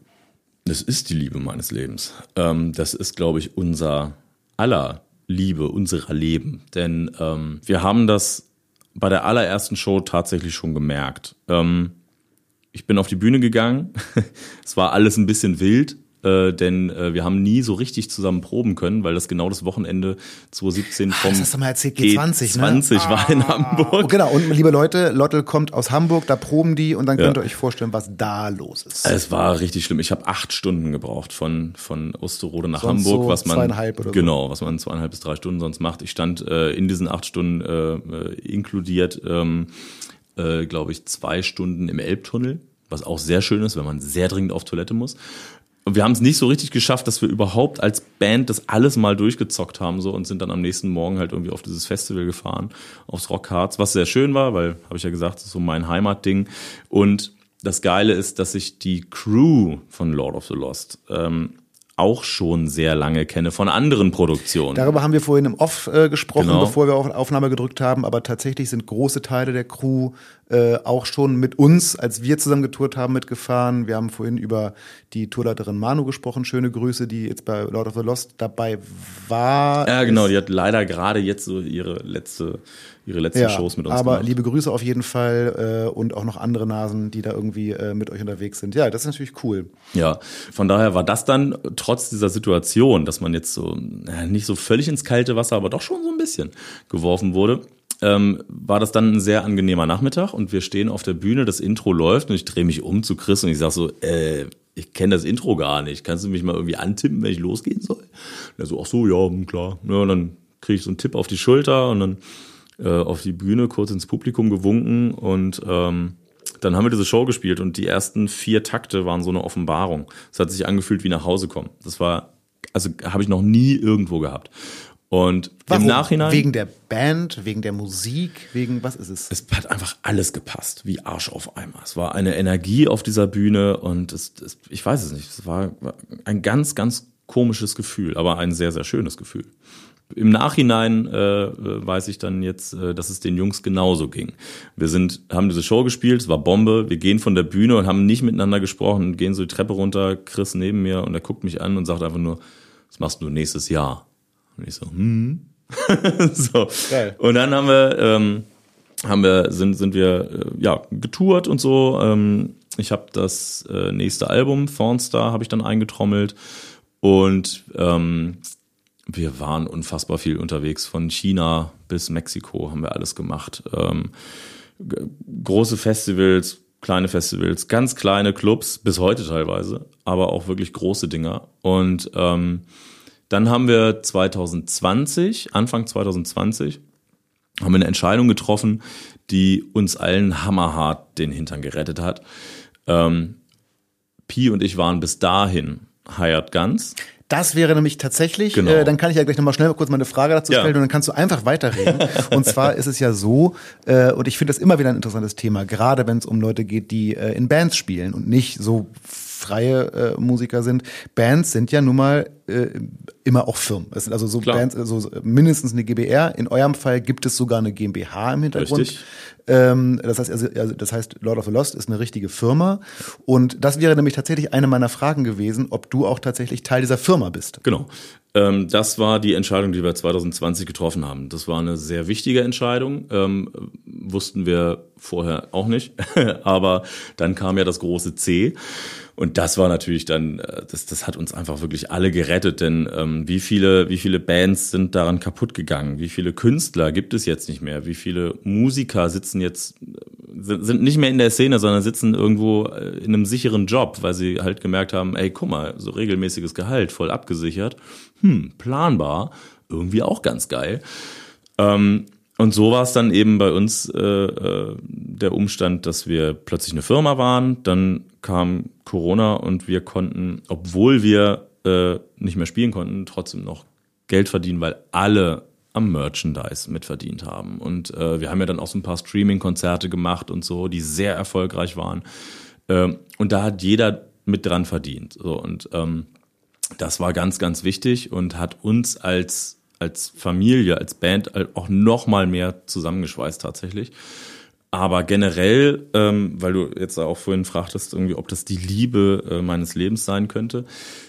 Wir sind fünf Leute, die sich so unfassbar gut ergänzen. Es hat jeder seine Bereiche in der Band. Klaas ist so unser Finanzminister. Ähm, Chris äh, es hat auch die Position als Geschäftsführer, der hat so ein bisschen den, den Überblick über alles, hält uns vielleicht auch mal zusammen, wenn, wenn äh, irgendwo weiß ich nicht, wenn man, ne, man hat ja auch Familie und ein Leben nebenher und wenn irgendwo mal was zu viel wird und äh, vielleicht fällt irgendwo mal was hinten über, dann, ey, denkst du dran, du hast noch dies und ach ja, stimmt ja, ich muss ja noch. Äh, äh Gerrit macht unseren ganzen Social Media Krempel, äh, plant die Posts, ich mache ganz viel ähm, Kommunikation und äh, ähm, plane die ganzen technischen Geschichten, so also alles, was wir Backline und, und, und an Technik halt haben ähm, und Markenrechtsgeschichte. Das ist mittlerweile bei uns leider auch ein ganz großes Thema geworden. Gefälschtes Merchandise und so. Ja, und, krass, ja. Ja, ja. Also wir, äh, wir sind äh, mittlerweile leider regelmäßig im Clinch mit Amazon zum Beispiel. Weil Amazon äh, hat so, so einen Service, Merch on Demand. Und ähm, da läuft anscheinend irgendwo eine KI bei denen, äh, die scannt Google, guckt, was einigermaßen erfolgreich ist, zieht sich dann die entsprechenden Logos aus Google raus, aus der Bildersuche. Und äh, dann kannst du die T-Shirts einfach bei, bei Amazon bestellen, werden heute in Polen gedruckt, sind morgen bei dir im Briefkasten. Und dann halt aber so auch nicht mal geil gemacht, weißt du, sondern dann kannst du halt das Lord of the Lost Shirt auch in Navy Blue kaufen oder in äh, Sun Yellow oder keine Ahnung, wie es dann heißt. So, und denkst so, Alter, euer Ernst? Die Qualität, der Rohware ist tatsächlich gar nicht mal so schlecht. Der Druck ist tatsächlich manchmal okay, manchmal ganz schlimm beschissen, weil sie sich dann irgendwo irgendwas rausgezogen haben, hochskaliert und dann wird alles unscharf und so. Ne? Ähm, und ja, nee, also da ist Na, aber in jedem Fall ist es ja eure Ware. Also ich meine, ja, ja, ja, ja, nee, also es ist halt unser Name. Ne? Also wir haben, klar, ja. wir haben das dann alles, alles schützen lassen und so und dann musste da auch, aber auch gegen vorgehen. Weil es ja auch ähm, einfach, wenn man davon leben will oder wenn man zumindest einen Teil seines Lebens damit finanzieren will, ist Merch und das wird gerne mal unterschätzt. Und ich kenne das selber, man ist auf Konzerten und schimpft über die teuren äh, Merchpreise, die ja teilweise einfach auch wahnsinnig hoch sind. Aber es ist einfach ein essentieller Bestandteil des Auskommens von Genau. Bands. Das auf jeden sagen, Fall, ja. Natürlich, das, das definitiv. Ähm, wir sind mittlerweile in einer Position, wo ich glaube ich, äh, wo, wo wir sagen können, wir spielen auch wirklich mittlerweile okaye Gagen, aber Merchandise ist trotz allem immer noch wirklich ein super, super wichtiger Posten, wenn nicht der wichtigste Posten.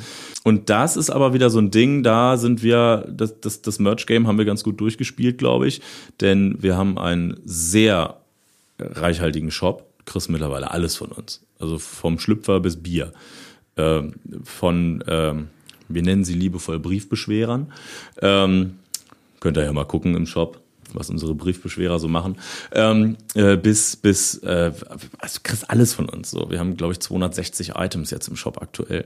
Und Ich wir- verlinke euch den in den Shownotes. Ich verlinke die Briefbeschwerer. Beschwerer. genau. Wir sorgen aber dafür eben auch, dass da, dass da wirklich immer eine, eine, eine Rotation drin ist, dass da Bewegung drin ist, dass halt wirklich alle paar Wochen kommen neue Motive rein und so, was viele Bands nicht machen. ne? Also ich kenne es ja selber aus meiner Vergangenheit. Mit allen anderen Bands war es dann so, hey, wir machen ein neues Album, zudem gibt's drei Shirt-Motive, damit arbeiten wir jetzt das nächste Jahr.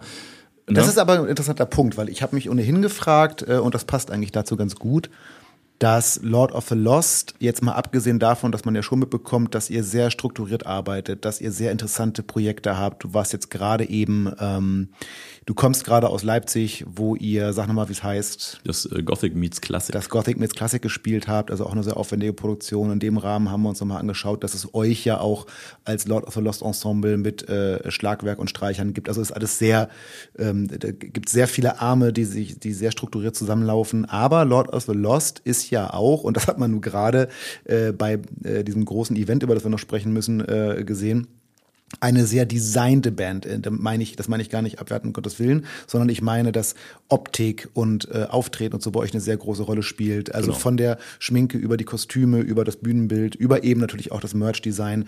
Äh, wer designt das alles? Das ist ja jetzt auch nicht mal eben so, also ich meine, ihr steht ja nicht alleine vorm Spiegel, denkt, ach, ich hau mir jetzt mal das ins Gesicht und dann kommen wir zur Probe und sehen, ah, passt. Äh, Der, das, das sind ein paar verschiedene Sachen. Ähm, die, diese ganze ähm, Optik, Merchandise und so, da hat Chris tatsächlich immer super viele Ideen. Der ist auch so ein, so, ich weiß auch gar nicht, ob der irgendwann mal schläft oder so. Aber der hat einfach wirklich, der hat äh, von 24 Stunden am Tag hat der 30 Stunden Output gefühlt. Das ist gigantisch. Und ähm, der hat einfach immer wieder tolle neue Einfälle für manchmal neue Merch-Artikel, manchmal nur für Designs oder so. Wir haben aber gerade in Bezug auf Merch auch einfach eine, eine, einen geilen Partner, mit dem wir da in, in Hamburg zusammenarbeiten, die unseren Shop betreiben, die sich auch um die Einkäufe kümmern und so. Die kommen auch immer mit geilen neuen Ideen. Also da ergänzen wir uns auch sehr gut. Ähm, äh, was äh, Album, Artwork und Design betrifft, das kommt auch maßgeblich von uns. Da haben wir dann aber Leute, äh, die das, umsetzen, also externe, ja. genau, Äh, äh, Grafiker, ähm, die es umsetzen und ähm, was äh, gut, das Bühnenbild ergibt sich dann ja im Prinzip auch aus dem Artwork von der CD. Ähm, und was jetzt aber das die ganze Make-up und Optik und sowas betrifft, da ist es so, dass wir eine, ein, es gibt so einen, ja, ich sag mal, einen roten Faden quasi für für jede äh, für jede Saison, für jedes Album oder wie man es gerade nennen will. Ähm, und ähm, wir haben ja aber nie jeden Tag das gleiche Make-up, sondern äh, wir äh, stellen uns äh, eine Stunde vor der Show, wird bei uns der Backstage geleert, da haben wir dann keine Besuche mehr und so, sind wir nur für uns. Dann machen wir unsere, unsere Bluetooth-Box an und hören ganz laut Deichkind oder sowas. Ähm, und dann klatscht man sich so eine Grundierung drauf und dann fängt man an ne, und guckt mal so, was machst du heute? Ah, okay, ja, dann probiere ich mal so und so. Ne, also es ist, entwickelt sich immer so eine Eigendynamik tatsächlich und deswegen sehen wir dann auch jeden Tag anders aus. Und äh, das ist, glaube ich, dann auch so ein Ding, äh, keine Lord of the Lost Show ist wie die andere. Das erstmal, weil es anders aussieht, aber wir machen auch jeden Tag anderen Quatsch auf der Bühne und wir machen viel Quatsch. Ihr macht äh, ja nicht nur alleine Quatsch und da muss ich nochmal über einen äh, wesentlichen Milestone in eurer Karriere sprechen. Ihr macht ja auch Quatsch mit anderen Bands, das heißt, ihr tourt mit anderen Bands und auch das war ein echter Milestone in diesem und im letzten Jahr. Ihr seid nämlich mit Iron Maiden getourt, Ja. was ja mal eine Ansage ist. Also man kann es einfach mal sagen, ihr seid mit ja, Leute, kann man sich überstreiten, aber ich sage es jetzt, wie es ist, mit der größten Metal-Band Jo. der derzeit existier größten existierenden Metal-Band. Ja, eine- der eine der längsten vor getourt. allem auch, Genau, ne? so. Ähm, ich glaube 22 und jetzt auch 23 hatte der Termine Ja. zusammen, äh, wobei die 23, glaube ich, wirklich noch hinterher kamen, so. Er wurde Genau. nicht nochmal. Wie kam das? Das war sehr, sehr witzig. Ähm, und zwar kam es genau durch das, wofür wir von einigen Kollegen in der Szene äh, oft belächelt werden oder wurden. Weiß ich nicht, ob sich das geändert hat. Aber ähm, wir sind eine Band, äh, die hast du ja schon gesagt, wir haben, wir haben halt super viel Output. Ne? Du findest ja überall was von uns. Und ein ganz, ganz großer Teil dieser Band sind Musikvideos. Äh, normalerweise hast du, es gibt ja Labelverträge, da steht dann drin, du musst so und so viel Videos pro Album drehen, da steht dann drin zwei oder drei und dann gibt's vielleicht noch ein Lyric-Video oder weiß ich nicht, je nach Vertrag. Und ähm, die machen wir natürlich auch, aber wir drehen tatsächlich auch darüber hinaus noch ganz viele äh, Videos zu unseren Songs, weil wir es einfach geil finden, weil es uns Spaß macht. Ist aber natürlich eine Sache, die unfassbar teuer sein kann. Man kann auch ein bisschen Low-Budget-Sachen machen, aber ähm, wir haben ein Video gedreht, Viva Vendetta. Das äh, war zu dem Judas-Album vor ein paar Jahren. Äh, haben wir eine, eine Westernstadt in Berlin irgendwie gemietet. Ähm, wir haben dann zwei oder drei Tage da gedreht und auch ganz viel mit allen möglichen Special Effects, äh, mit, mit äh, künstlichen Glas, Sachen, die zerbrechen müssen und so. Also das ganze Film, Requisiten, Krempelzeug, was man dann so braucht. Ähm, das war, glaube ich, eines der teuersten Videos, die wir je gedreht haben. Und da, da bist du dann auch schnell in einem, in einem fünfstelligen Bereich, die so ein Video kostet da gibt's ganz viele Kollegen, die immer wieder sagen, so, warum macht ihr denn sowas? Das muss man doch nicht machen. So. Und wir sagen, ja, finden wir aber geil. Und dann äh, kam halt 2019 kam diese Anfrage für 2020, hey, seid ihr in dem und dem Zeitraum verfügbar? Äh, wir haben da so ein paar Konzertdaten irgendwie für euch von unserer Booking-Agentur. Und wir sagen, naja, es ist irgendwie Sommer, Festivalsaison, klar sind wir verfügbar. Worum geht's denn? Ja, äh, Iron Maiden. Und wir so, äh, okay, ähm, äh, äh, haben wir zu Ludwig, unserem Booker, gesagt, pass auf, egal was die wollen, du sagst jetzt immer Ja zu allem. Und so, okay. Und dann hat es wirklich nur ein paar Minuten gedauert, 20 Minuten später oder so. Ich war gerade irgendwie mit Familie irgendwie in der Stadt Eis essen und krieg dann diese WhatsApp so, hier sind eure sieben Konzerte mit Iron Maiden nächstes Jahr. Und dann so, fuck. Echt jetzt? Äh, okay, krass. So, Es jetzt, impliziert ja wahnsinnig viel, weil erstens man spielt mit einer Legende auf einer Bühne, Ja. man spielt vor dem Publikum dieser Legende, was ja ein sehr großes Publikum ist. Ja. Äh, also das hat ja ganz viele Dimensionen von geil. Ja, auf jeden Fall. Und naja, jetzt kennen wir natürlich aber das Business. Ähm, wer das Business vielleicht nicht so kennt, äh, Es gibt da dieses Wort. Pay to Play. Ah, das ist ganz schwierig. Aber ähm, ja, so, so läuft das Geschäft halt leider. Also wenn man vor einer großen Band spielen will, dann muss man man halt bezahlen. manchmal, manchmal muss man da auch Geld für bezahlen. Ähm, und das war dann unsere Frage. Wir haben uns natürlich sehr gefreut und haben dann gesagt, Ludwig, aber was kostet uns das denn jetzt? Und dann sagte er, genau, das ist der Punkt. Ähm, die Frage war nicht, was es kostet, sondern was kostet es, wenn ihr mitkommt? Und das war natürlich so, Also nochmal zum Mitschreiben. wer gerade wer gerade irgendwie inhaltlich kurz ausgestiegen ist. Pay-to-Play bedeutet tatsächlich, und ich hoffe, wir zerstören jetzt keine äh, Illusionen, aber wenn man als äh, Support für eine große Band spielen will, dafür gibt's, äh, dann bezahlt man oft dafür. Genau. Also es ist oft einfach so, dass die Bands nicht sagen, oh, wir finden euch so toll, wir nehmen euch mit, sondern dass Plattenfirmen sagen, es wäre ganz wichtig, dass diese Band bei der Band mitfährt, dann generiert man entsprechend Kontakte und wir machen damit unseren Schützling größer und dafür bezahlt man fünfstellige Beträge. Und also bis Unterschiedlich. ja. Unterschiedlich, aber bei, ich, je nach, ich je nach kenne auch Band Beispiele, da ist es noch höher. Aber, oder ja. noch höher, genau. Und äh, das heißt, um das nochmal jetzt auf diesen Punkt zu bringen, äh, Lottel, ich bleibe jetzt bei diesem schönen Ausdruck, Mhm. wären bereit gewesen, äh, äh, eine Bezahlung zu leisten, um diese Chance zu bekommen. Und äh, äh, im Rahmen des Angebots hat sich das dann aber dahingehend gedreht, dass ihr bitte auch Geld zu nehmen habt. Richtig, ja. So, das waren keine unfassbaren Gagen, die wir da bekommen haben. Aber es hat nichts gekostet schon mal. Genau. So, also das, das war halt einfach wirklich mega, das war Wahnsinn. Naja, und dann haben wir uns umso mehr gefreut und äh, unsere, unser größtes Ziel war dann aber auf dieser Tour irgendwie rauszufinden, warum. Also wie sind die auf uns gekommen? So. Naja, und dann ging das ja los mit Corona, dann wurde alles verschoben und ne, Am Ende hat die Tour dann 22 stattgefunden. Ne? äh, genau, das war dann am Ende 22 und es waren noch nicht sieben Konzerte, sondern 18. Ähm, Okay. Und äh, das hat so geil funktioniert. Ähm, äh, wir haben denen gefallen, die haben uns gefallen. Äh, es hat so Hand in Hand alles ist das, ist das gelaufen. Das war geil, weil die Iron Maiden Crew ist unfassbar, die Iron Maiden Band ist unfassbar, sind alle super herzlich. Die haben uns ab der ersten Sekunde in diese Familie aufgenommen, wie also das habe ich noch nie erlebt, gigantisch. Und deswegen haben sie uns dann nochmal gefragt für dieses Jahr. Dann haben wir nochmal zehn Dates gemacht mit denen. Ähm, wo du sagst, so, äh, das ist ja auch ein großes Publikum. Genau, also das Kleinste, was wir mit Maiden gespielt haben, war, glaube ich, irgendeine nachgebuchte Show äh, in Litauen oder so, die eigentlich hätte in Moskau stattfinden sollen, aber da Komisch, ging spielt man nicht. natürlich nicht mehr. Und dann waren da nur, weil das so kurzfristig war, mit nur vier Wochen Vorlauf oder so, äh, äh, waren dann nur 10.000 da so, oder sowas. ja. Genau, und das Größte, was wir gespielt haben, ähm, die, die größte Audience, äh, das größte Publikum war in Warschau mit 60.000. 60.000. Ja, 60.000 im Stadion dort. Und das größte, die größte Venue, wo nur 50.000 waren, ähm, äh, wo aber 70.000 reingepasst hätten, war das Olympiastadion in Athen.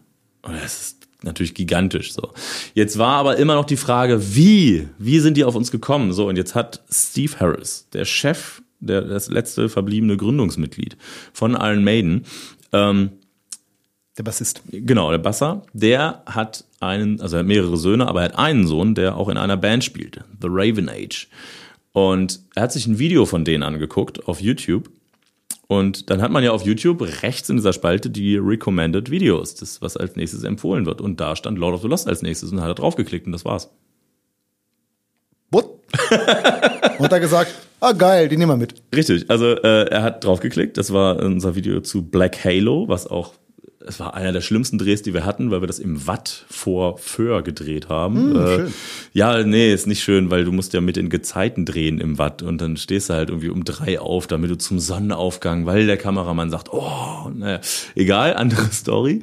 Ähm, wir haben dieses Video, also dieses Video gemacht äh, und er hat es gesehen, ähm, hat das dann seinem anderen Sohn geschickt ähm, und hat äh, gesagt, guck mal, ich finde das geil, ich hätte die gern mit auf Tour, was meinst denn du?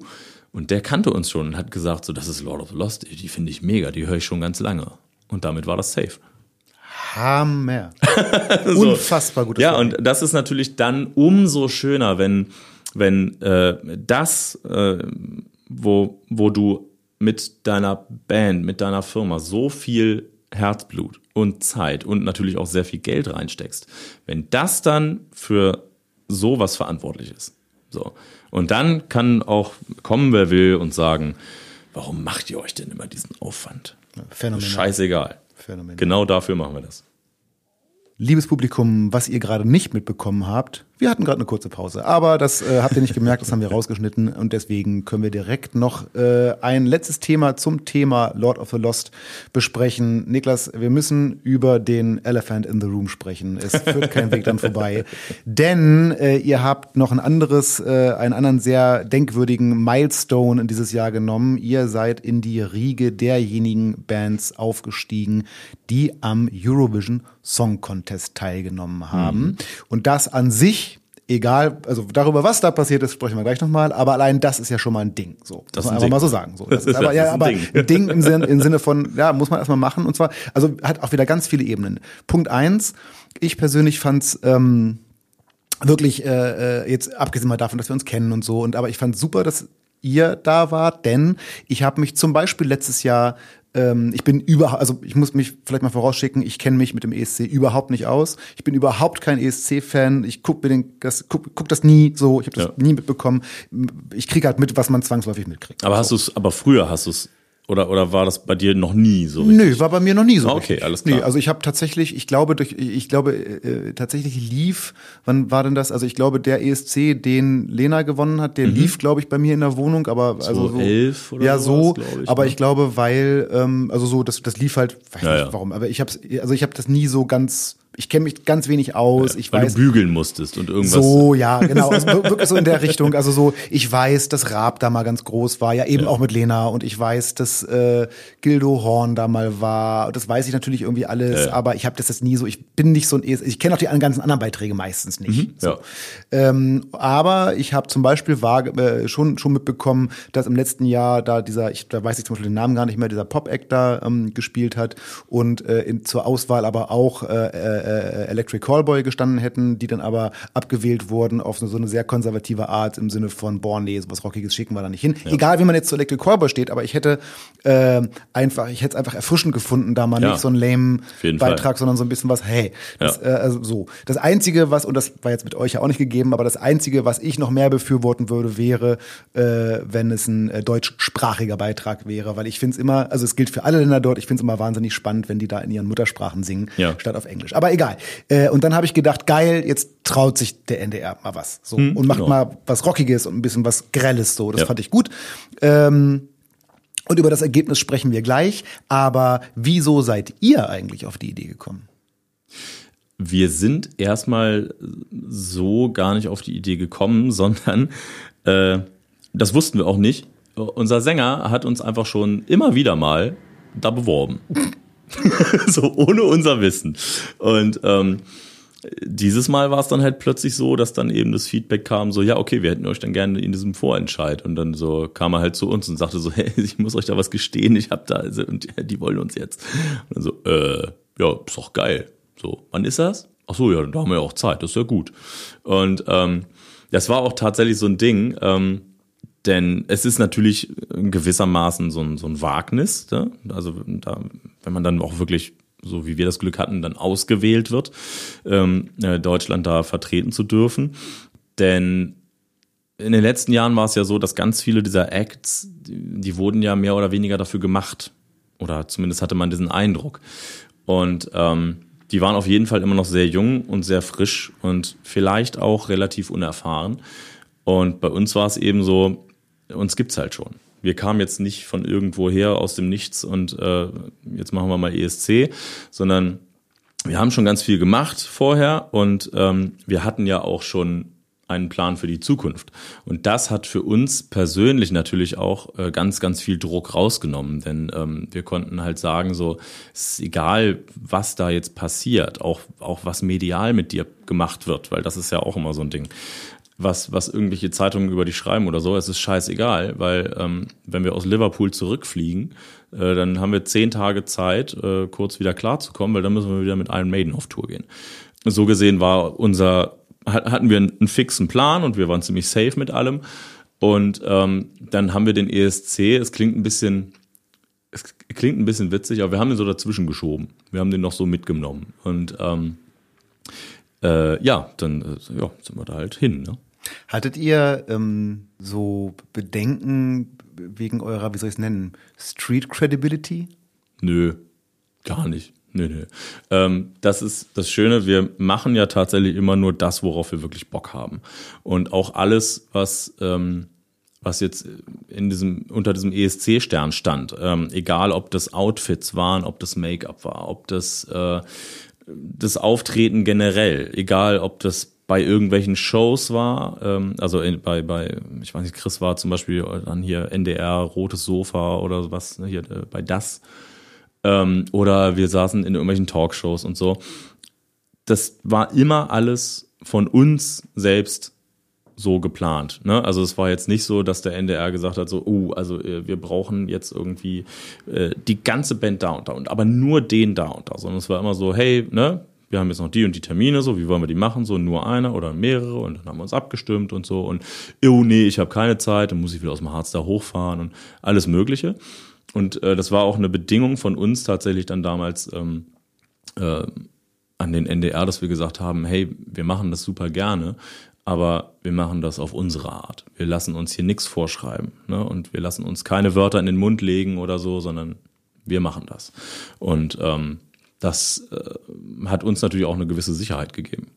So, auch was die Authentizität betrifft. Ja, und dann kam das Finale. Genau. Und beschreib mal diese Atmosphäre. Also das Finale war am 13. Mai 2023 Genau. im ACC Liverpool. Ich habe noch nie so verrückt in einen Geburtstag reingefeiert.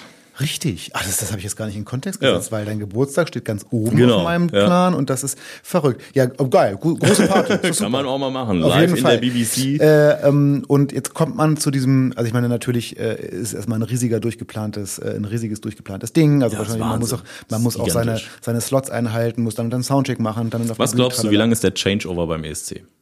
Spielen die äh, eine Bühne oder zwei Bühnen? Eine Bühne. Eine Bühne. Eine Bühne.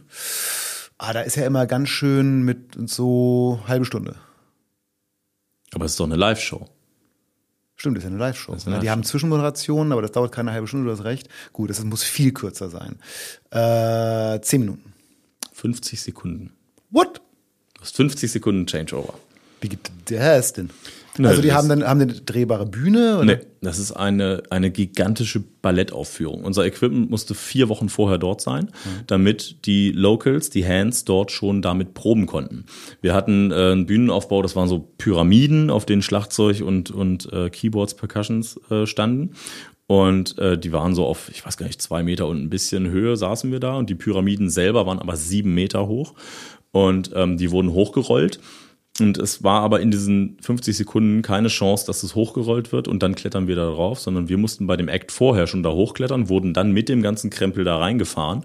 Und ähm, das wurde auch ein paar Mal geprobt. Ich glaube, als wir dann in der Live-Show saßen, hatten wir das bis dahin vier oder fünf Mal schon geprobt.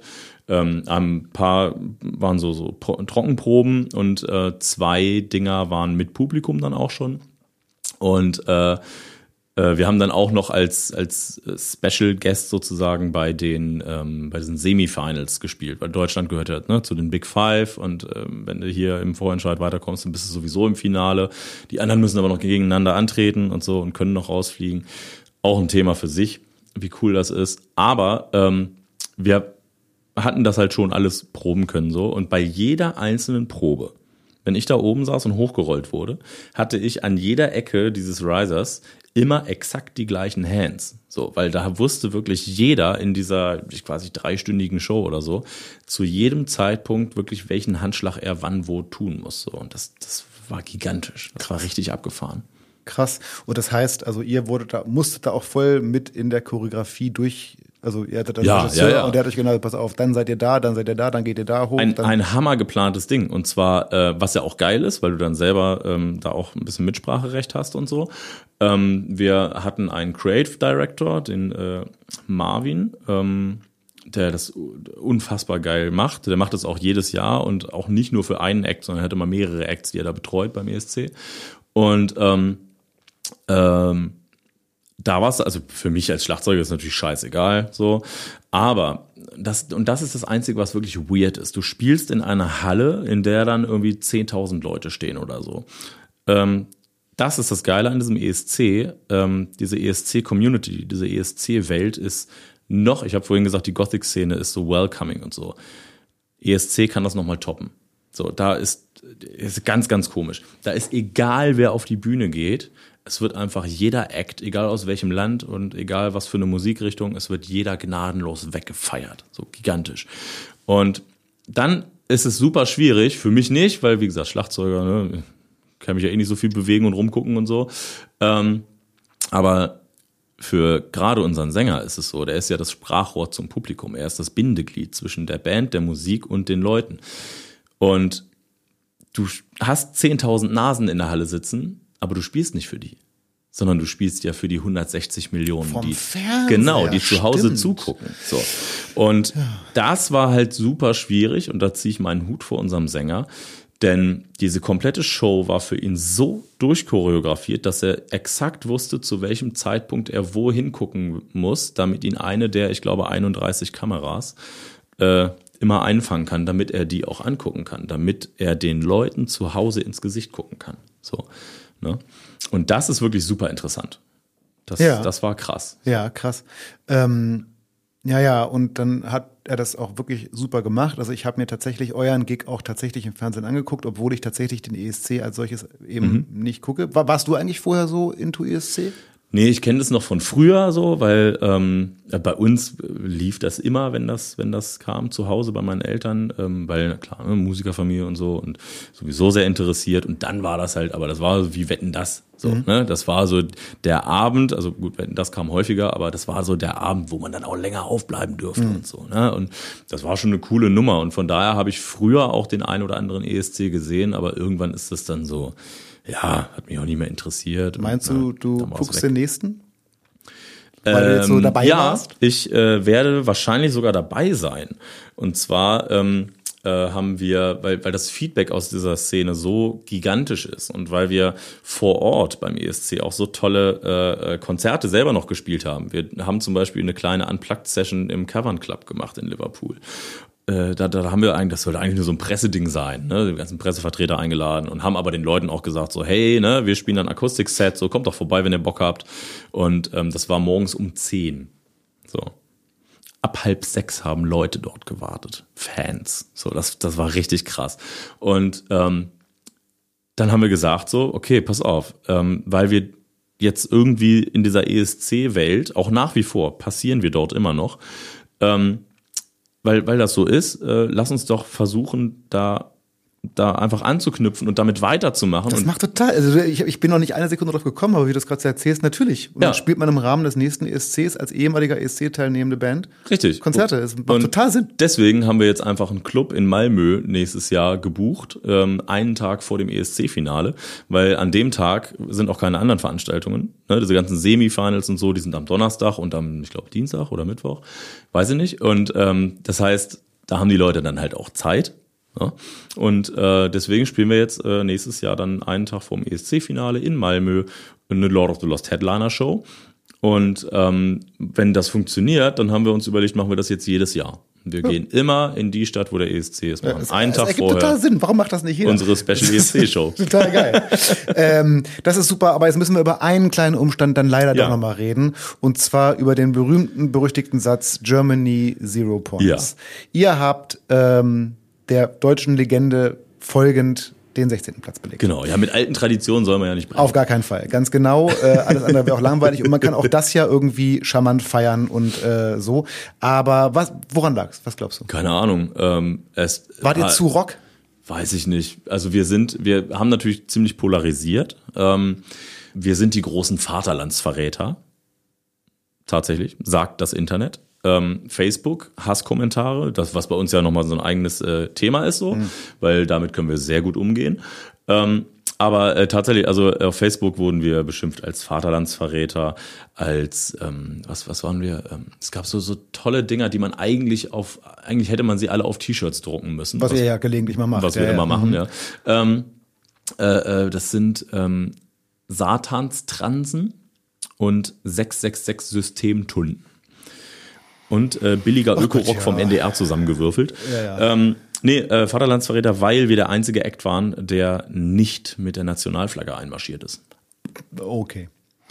ja, so. Und ähm, ja, aber ich sag mal, mh, mm, also ganz wilde Theorie, aber ich sag mal, das sind jetzt nicht die Leute, die maßgeblich da voten nein, und so. Nein, ne? nein, nein, nein. Also ich also, behaupte mal. Es, es sind ja einige, also Frauke Petri zum Beispiel ja. hat, hat ja, ähm, hat ja dann Wie auch. Wie war das äh, von solchen rosa Leuten? Ja, ja, so, so von, von bla, pinken. Herren. Äh, ja. Äh, sie ist sich sicher, dass, dass der normale Bürger von pinken Herren oder von diesen pinken Herren nicht vertreten werden möchte, worauf wir hin gepostet haben. Frauke Petri, äh, das ist gar kein Problem. Äh, Bürger wie Sie möchten wir sowieso nicht vertreten, ja. wollten wir nie und werden wir nie. Ähm, daraufhin hat sie ihr Posting wieder gelöscht. Ähm, aber äh, T-Online hatte das dann schon gescreenshottet und hat es sofort überall rausgehauen. So.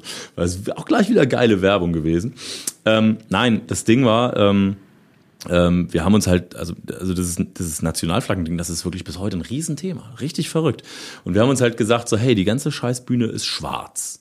So äh, außer dass eine Nationalflagge eingeblendet wird. Und wir rennen in Outfits in Gold und Rot. Und es wird gesagt und geschrieben, Germany! Wofür brauchen wir eine Flagge? So, ne? Und äh, ja, ach, lauter so Sachen. Ähm, aber das Ding ist, ähm, es war ja, also es war sehr überraschend denn im Vorfeld, auch bei, bei diesen ganzen ESC-Experten, und die haben eigentlich, ne, die haben, die, die sind da echt drin in diesem Thema seit vielen, vielen Jahren. Und da kann man, ich will nicht sagen darauf vertrauen, aber die haben schon Ahnung. Und alle haben gesagt so, also Mittelfeld wird das auf jeden Fall. So, also dieses Jahr. Also hätte ich auch bestimmt, gedacht. Also ich so. hätte es allein deshalb gedacht, weil ich so gedacht habe, also weil ich dachte, so dieses etwas andere, das, das, das Ja. wird, glaube ich, mal gutiert und das wollen die Leute. Und meine, man muss auch so an sowas wie Lordi denken, die mal gewonnen ja, haben. klar, so, genau. Ne? Also- mit denen wirst du natürlich sofort verglichen, Logisch. weil, uh, das ist eine E-Gitarre. Ne, ist ja wie Lordi. Ja, aber Naja. ich meine, es ist jetzt auch nicht von Ähm, ungefähr, weil ich meine, es ist nur nein, einfach, also einfach dieser Kontrast von Ja, dann ja. rockiger Musik und so, ne? Also egal in welcher Hinsicht ist rockig, aber auf jeden Fall ist es auf, also ich hätte auch auf jeden Fall gedacht, dass ihr woanders, ich hätte nicht gedacht, dass ihr gewinnt. Nee. Äh, wobei ich mich auch echt nicht auskenne und man ja auch sagen muss, dass diese ganzen ESC-ExpertInnen da auch, ähm, wenn die sagen, ja, wir schätzen, das wird der Act oder der Act, Ja. dann haben die tatsächlich meistens recht, was Ja, die ja, genau. SiegerInnen angeht. Ja. Aber so, also da hätte ich euch auch woanders gesehen. Genau, was im Prinzip aber überhaupt nicht schlimm ist, denn ähm, den letzten Platz dann zu machen, war hunderttausendmal besser als irgendwo im Mittelfeld zu landen. Denn ähm, es ging am Ende nur noch um den ersten und den zweiten und den letzten. Alles andere war scheißegal. Genau, den, den letzten So. habt ihr gewonnen. Und den letzten haben wir gewonnen, genau. Und ähm, das ist in dem Moment, wenn du in dieser Arena sitzt ähm, und weißt, da gucken jetzt irgend, also wir wussten ja damals nicht, wie viel genau, aber so zwischen 150 und 200 Millionen gucken da gerade zu.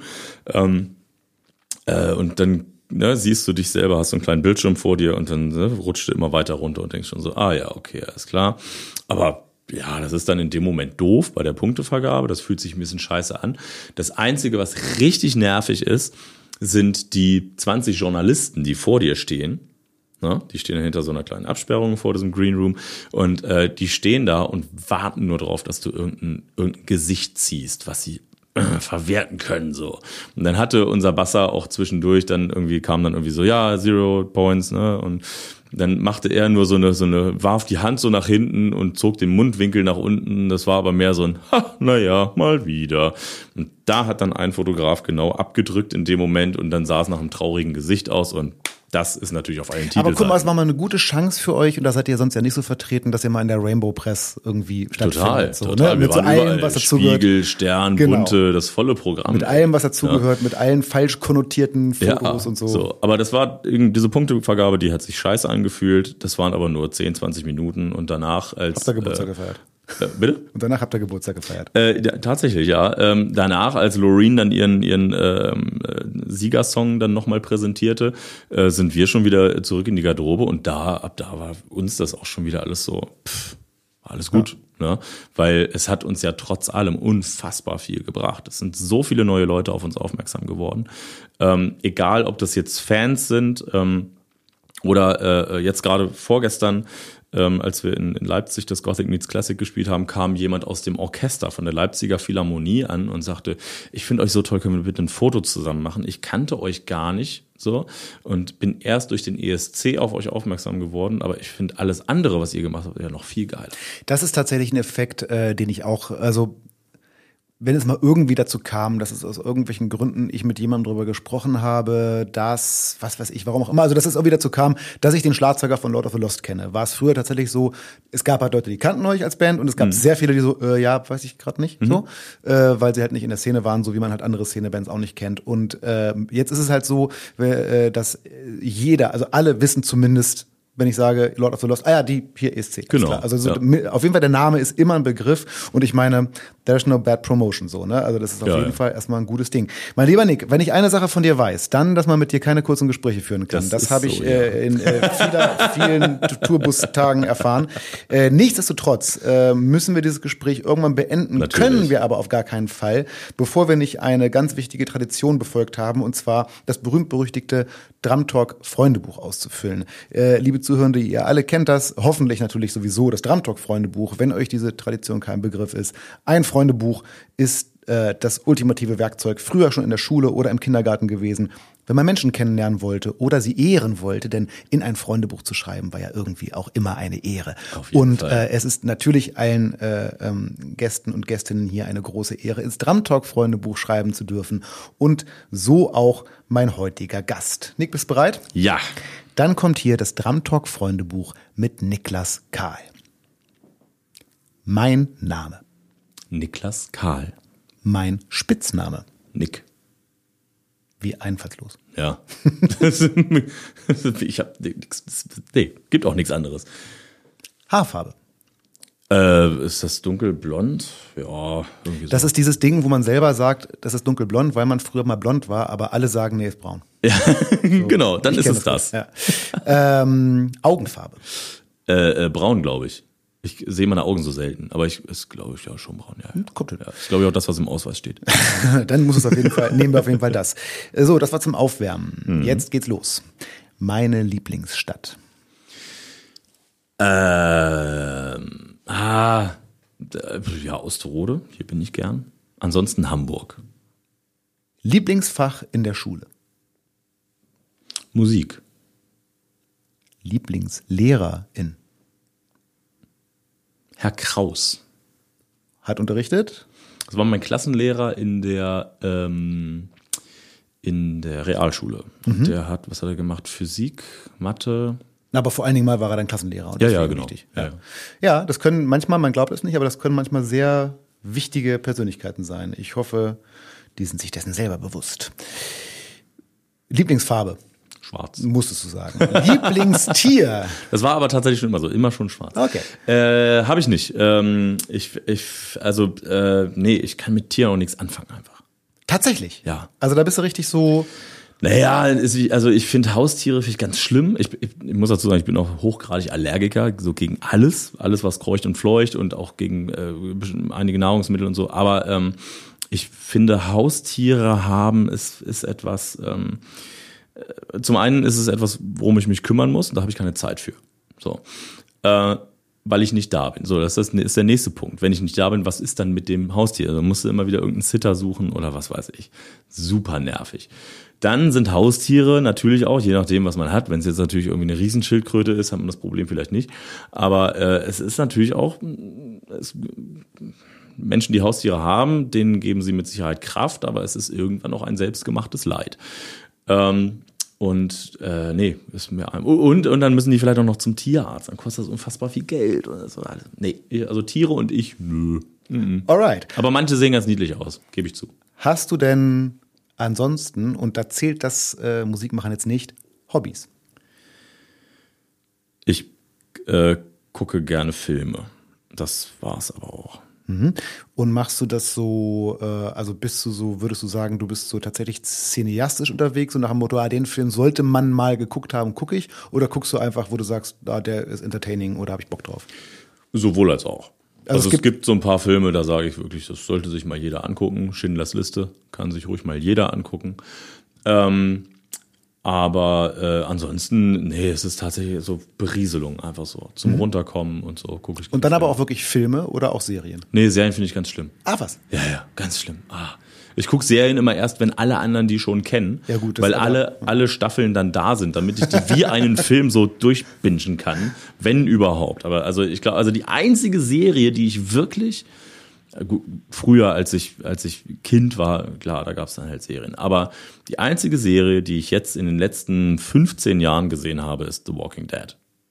Das Oh, war's. aber das, da gab es ja auch ein paar Staffeln. ja. Ich esse am liebsten. alles. Außer Kiwi, da bin ich allergisch drauf. Aber ansonsten esse ich leider alles und davon auch am liebsten viel zu viel. Okay. Und ich trinke am liebsten? Genau. Ich trinke am liebsten. Nein, ich, äh, äh, ich trinke sehr viel Wasser über den Tag und auf Tour trinke ich tatsächlich äh, ziemlich viel Bier, aber auch gerne Weißwein. Ah, okay. Ähm, jetzt kommt, ich glaube, es ist immer die größte Herausforderung, wobei, ehrlich gesagt, ähm, paar, die, meine letzten Gäste da immer sehr schnell eine Antwort drauf hatten, dann doch. Lieblingsmusikerin oder Band? Da gibt's sehr, sehr viel. Also meine Lieblingsband ist Nightwish nach wie vor. Das, äh, ich wüsste jetzt auch nicht, was passieren muss, damit sich das ändert. Dafür haben sie viel zu viel gute Sachen rausgenagelt. Das ist einfach gigantisch. Ähm, und ähm, ansonsten, ich, also gerade so im, im Trommelbereich sind eigentlich meine meine Liebsten sind so die, die mich natürlich auch am, am meisten beeinflusst haben. Und da ähm, sage ich immer äh, Yuka der Schlagzeuger von Nightwish, der Ex-Drummer, ähm, Chad Smith, Mike Portnoy, Simon Phillips. Na, das, ist ja schön, dass Mike gerade wieder bei Dream Theater eingestiegen ist. Dann kann man Boah, was für eine Welle das war im Netz, Alter. Hammer, das, das, das hat ja drei Tage lang gebebt, Alter. Ja, ja, auf jeden Fall. Ne? Aber äh, zeitgleich mit der mit den News, dass Jay Weinberg bei, Ja. bei Slipknot raus ist. Ja. Äh, nachdem sie es gepostet haben und dann wieder gelöscht haben. Ah, das- Aber äh, nee, egal. Äh, das, das sind eigentlich so die, me- meine All-Time äh, Favorites immer gewesen. Und jetzt so seit ein paar Jahren, aber äh, bin ich auch ganz, ganz großer Fan von. Ich habe ihn leider noch nie äh, treffen dürfen, ähm, aber Jost. Jost Nickel. Das ist eine ganz, ganz große Inspirationsquelle. Ja, verstehe ich. Gibt eine, äh, ist auch nach wie vor eins meiner Lieblingsgespräche hier im Drum Talk, damals noch Ton Talk, wunderbare Folge mit Jost. Liebe Grüße an der Stelle und ähm, ich bringe euch mal irgendwann zusammen. Das geht bestimmt. Gern. Da freue ich mich. Dein, äh, hast du ein Lieblingsbuch? Harry Potter. Ach, gucke. Ja. Irgendein Band? Alle. Ja. Alle, von vorn bis hinten. Ich habe die auch, äh, ich habe die damals gelesen, direkt als sie rauskamen immer. Ähm, da, wie alt war ich denn da? So weiß ich nicht, 10, 11 oder irgendwie sowas, keine Ahnung. Und ähm, also da ging das los. Und Ah, du hast richtig mit Band 1 angefangen, Ja. oder? Also, also Ja, ja. so als das anfing. Siehst du, da Genau. war ich nämlich so ein Trendverweigerer. Ich habe, äh, ich glaube, mit Harry Potter angefangen, als so der dritte Band rauskam Ah, okay. oder so. Da habe ich dann natürlich Nee. die anderen erstmal nachgelesen, aber anfangs war ich so, ja, es finden gerade alle so mega. Ja, ja. Nee, ich habe das, weiß ich nicht, glaube wahrscheinlich zu Weihnachten gekriegt oder so, den, den ersten. Dann habe ich so angefangen zu lesen. Dann fand ich das cool. Und ich fand es richtig geil, als dann die Filme rauskamen. Obwohl Filme natürlich wie immer, da fehlt dann die Hälfte. Ne? Aber Oh, schon ähm, sehr gut gemacht. Genau, und das, das, das krasseste war für mich aber, dass plötzlich diese Figuren in den Filmen genauso aussahen, wie die in meinem Kopf waren. Das, das ist war, das war wild. Da fand ich, das war echt so, wow, okay. Also hätte man mich damit beauftragt, das zu designen, so, Mhm. dann hätte ich die genau so gemacht. Ja, mein Problem ist da tatsächlich, dass mein aller, aller, allererster Einstieg in Harry Potter war der erste Film. Also Ja, bevor okay. ich ein Buch gesehen gelesen habe, habe ich den ersten Film gesehen und damit ist natürlich alles set. Klar. So. Ja, ich hatte nie ein anderes Bild von Hagrid als Ja, den Typen so. Okay, ähm, hast du eine oder einen Lieblingssportlerin? Nee. Guckst du, hast du irgendwie, hast du irgendeinen Sport, den du guckst oder Gibt, so? also, also nach Kiwi gibt es, glaube ich, nichts, wogegen ich eine größere Abneigung habe als gegen Sport. Alright. Das heißt, du machst auch keinen Sport oder? Ah, ich, ich müsste eigentlich mal ganz viel Sport machen, aber ähm, nee. Ich bin jetzt auch in so einer Band, wo ähm, alle, naja gut, unser Keyboarder nicht so doll, aber alle anderen machen tatsächlich sehr viel Sport. Moment. Ich habe in meiner Recherche, wo du gerade dein Keyboarder, ich glaube, der war es erwähnst, ich habe ein Beweisfoto in diesen social, sozialen Medien, in denen ihr äh, Fahrrad fahrt. Ja, das stimmt, ja, das würde Also ich so jetzt, tourmäßig Ja, ja, das stimmt. Ja, das, das ist tatsächlich so ein Ding, das mache ich auch ganz gerne im Sommer, wenn ich Zeit habe. Ich habe das dieses Jahr fast nicht geschafft. Ich bin, glaube ich, nur fünfmal Fahrrad gefahren dieses Jahr.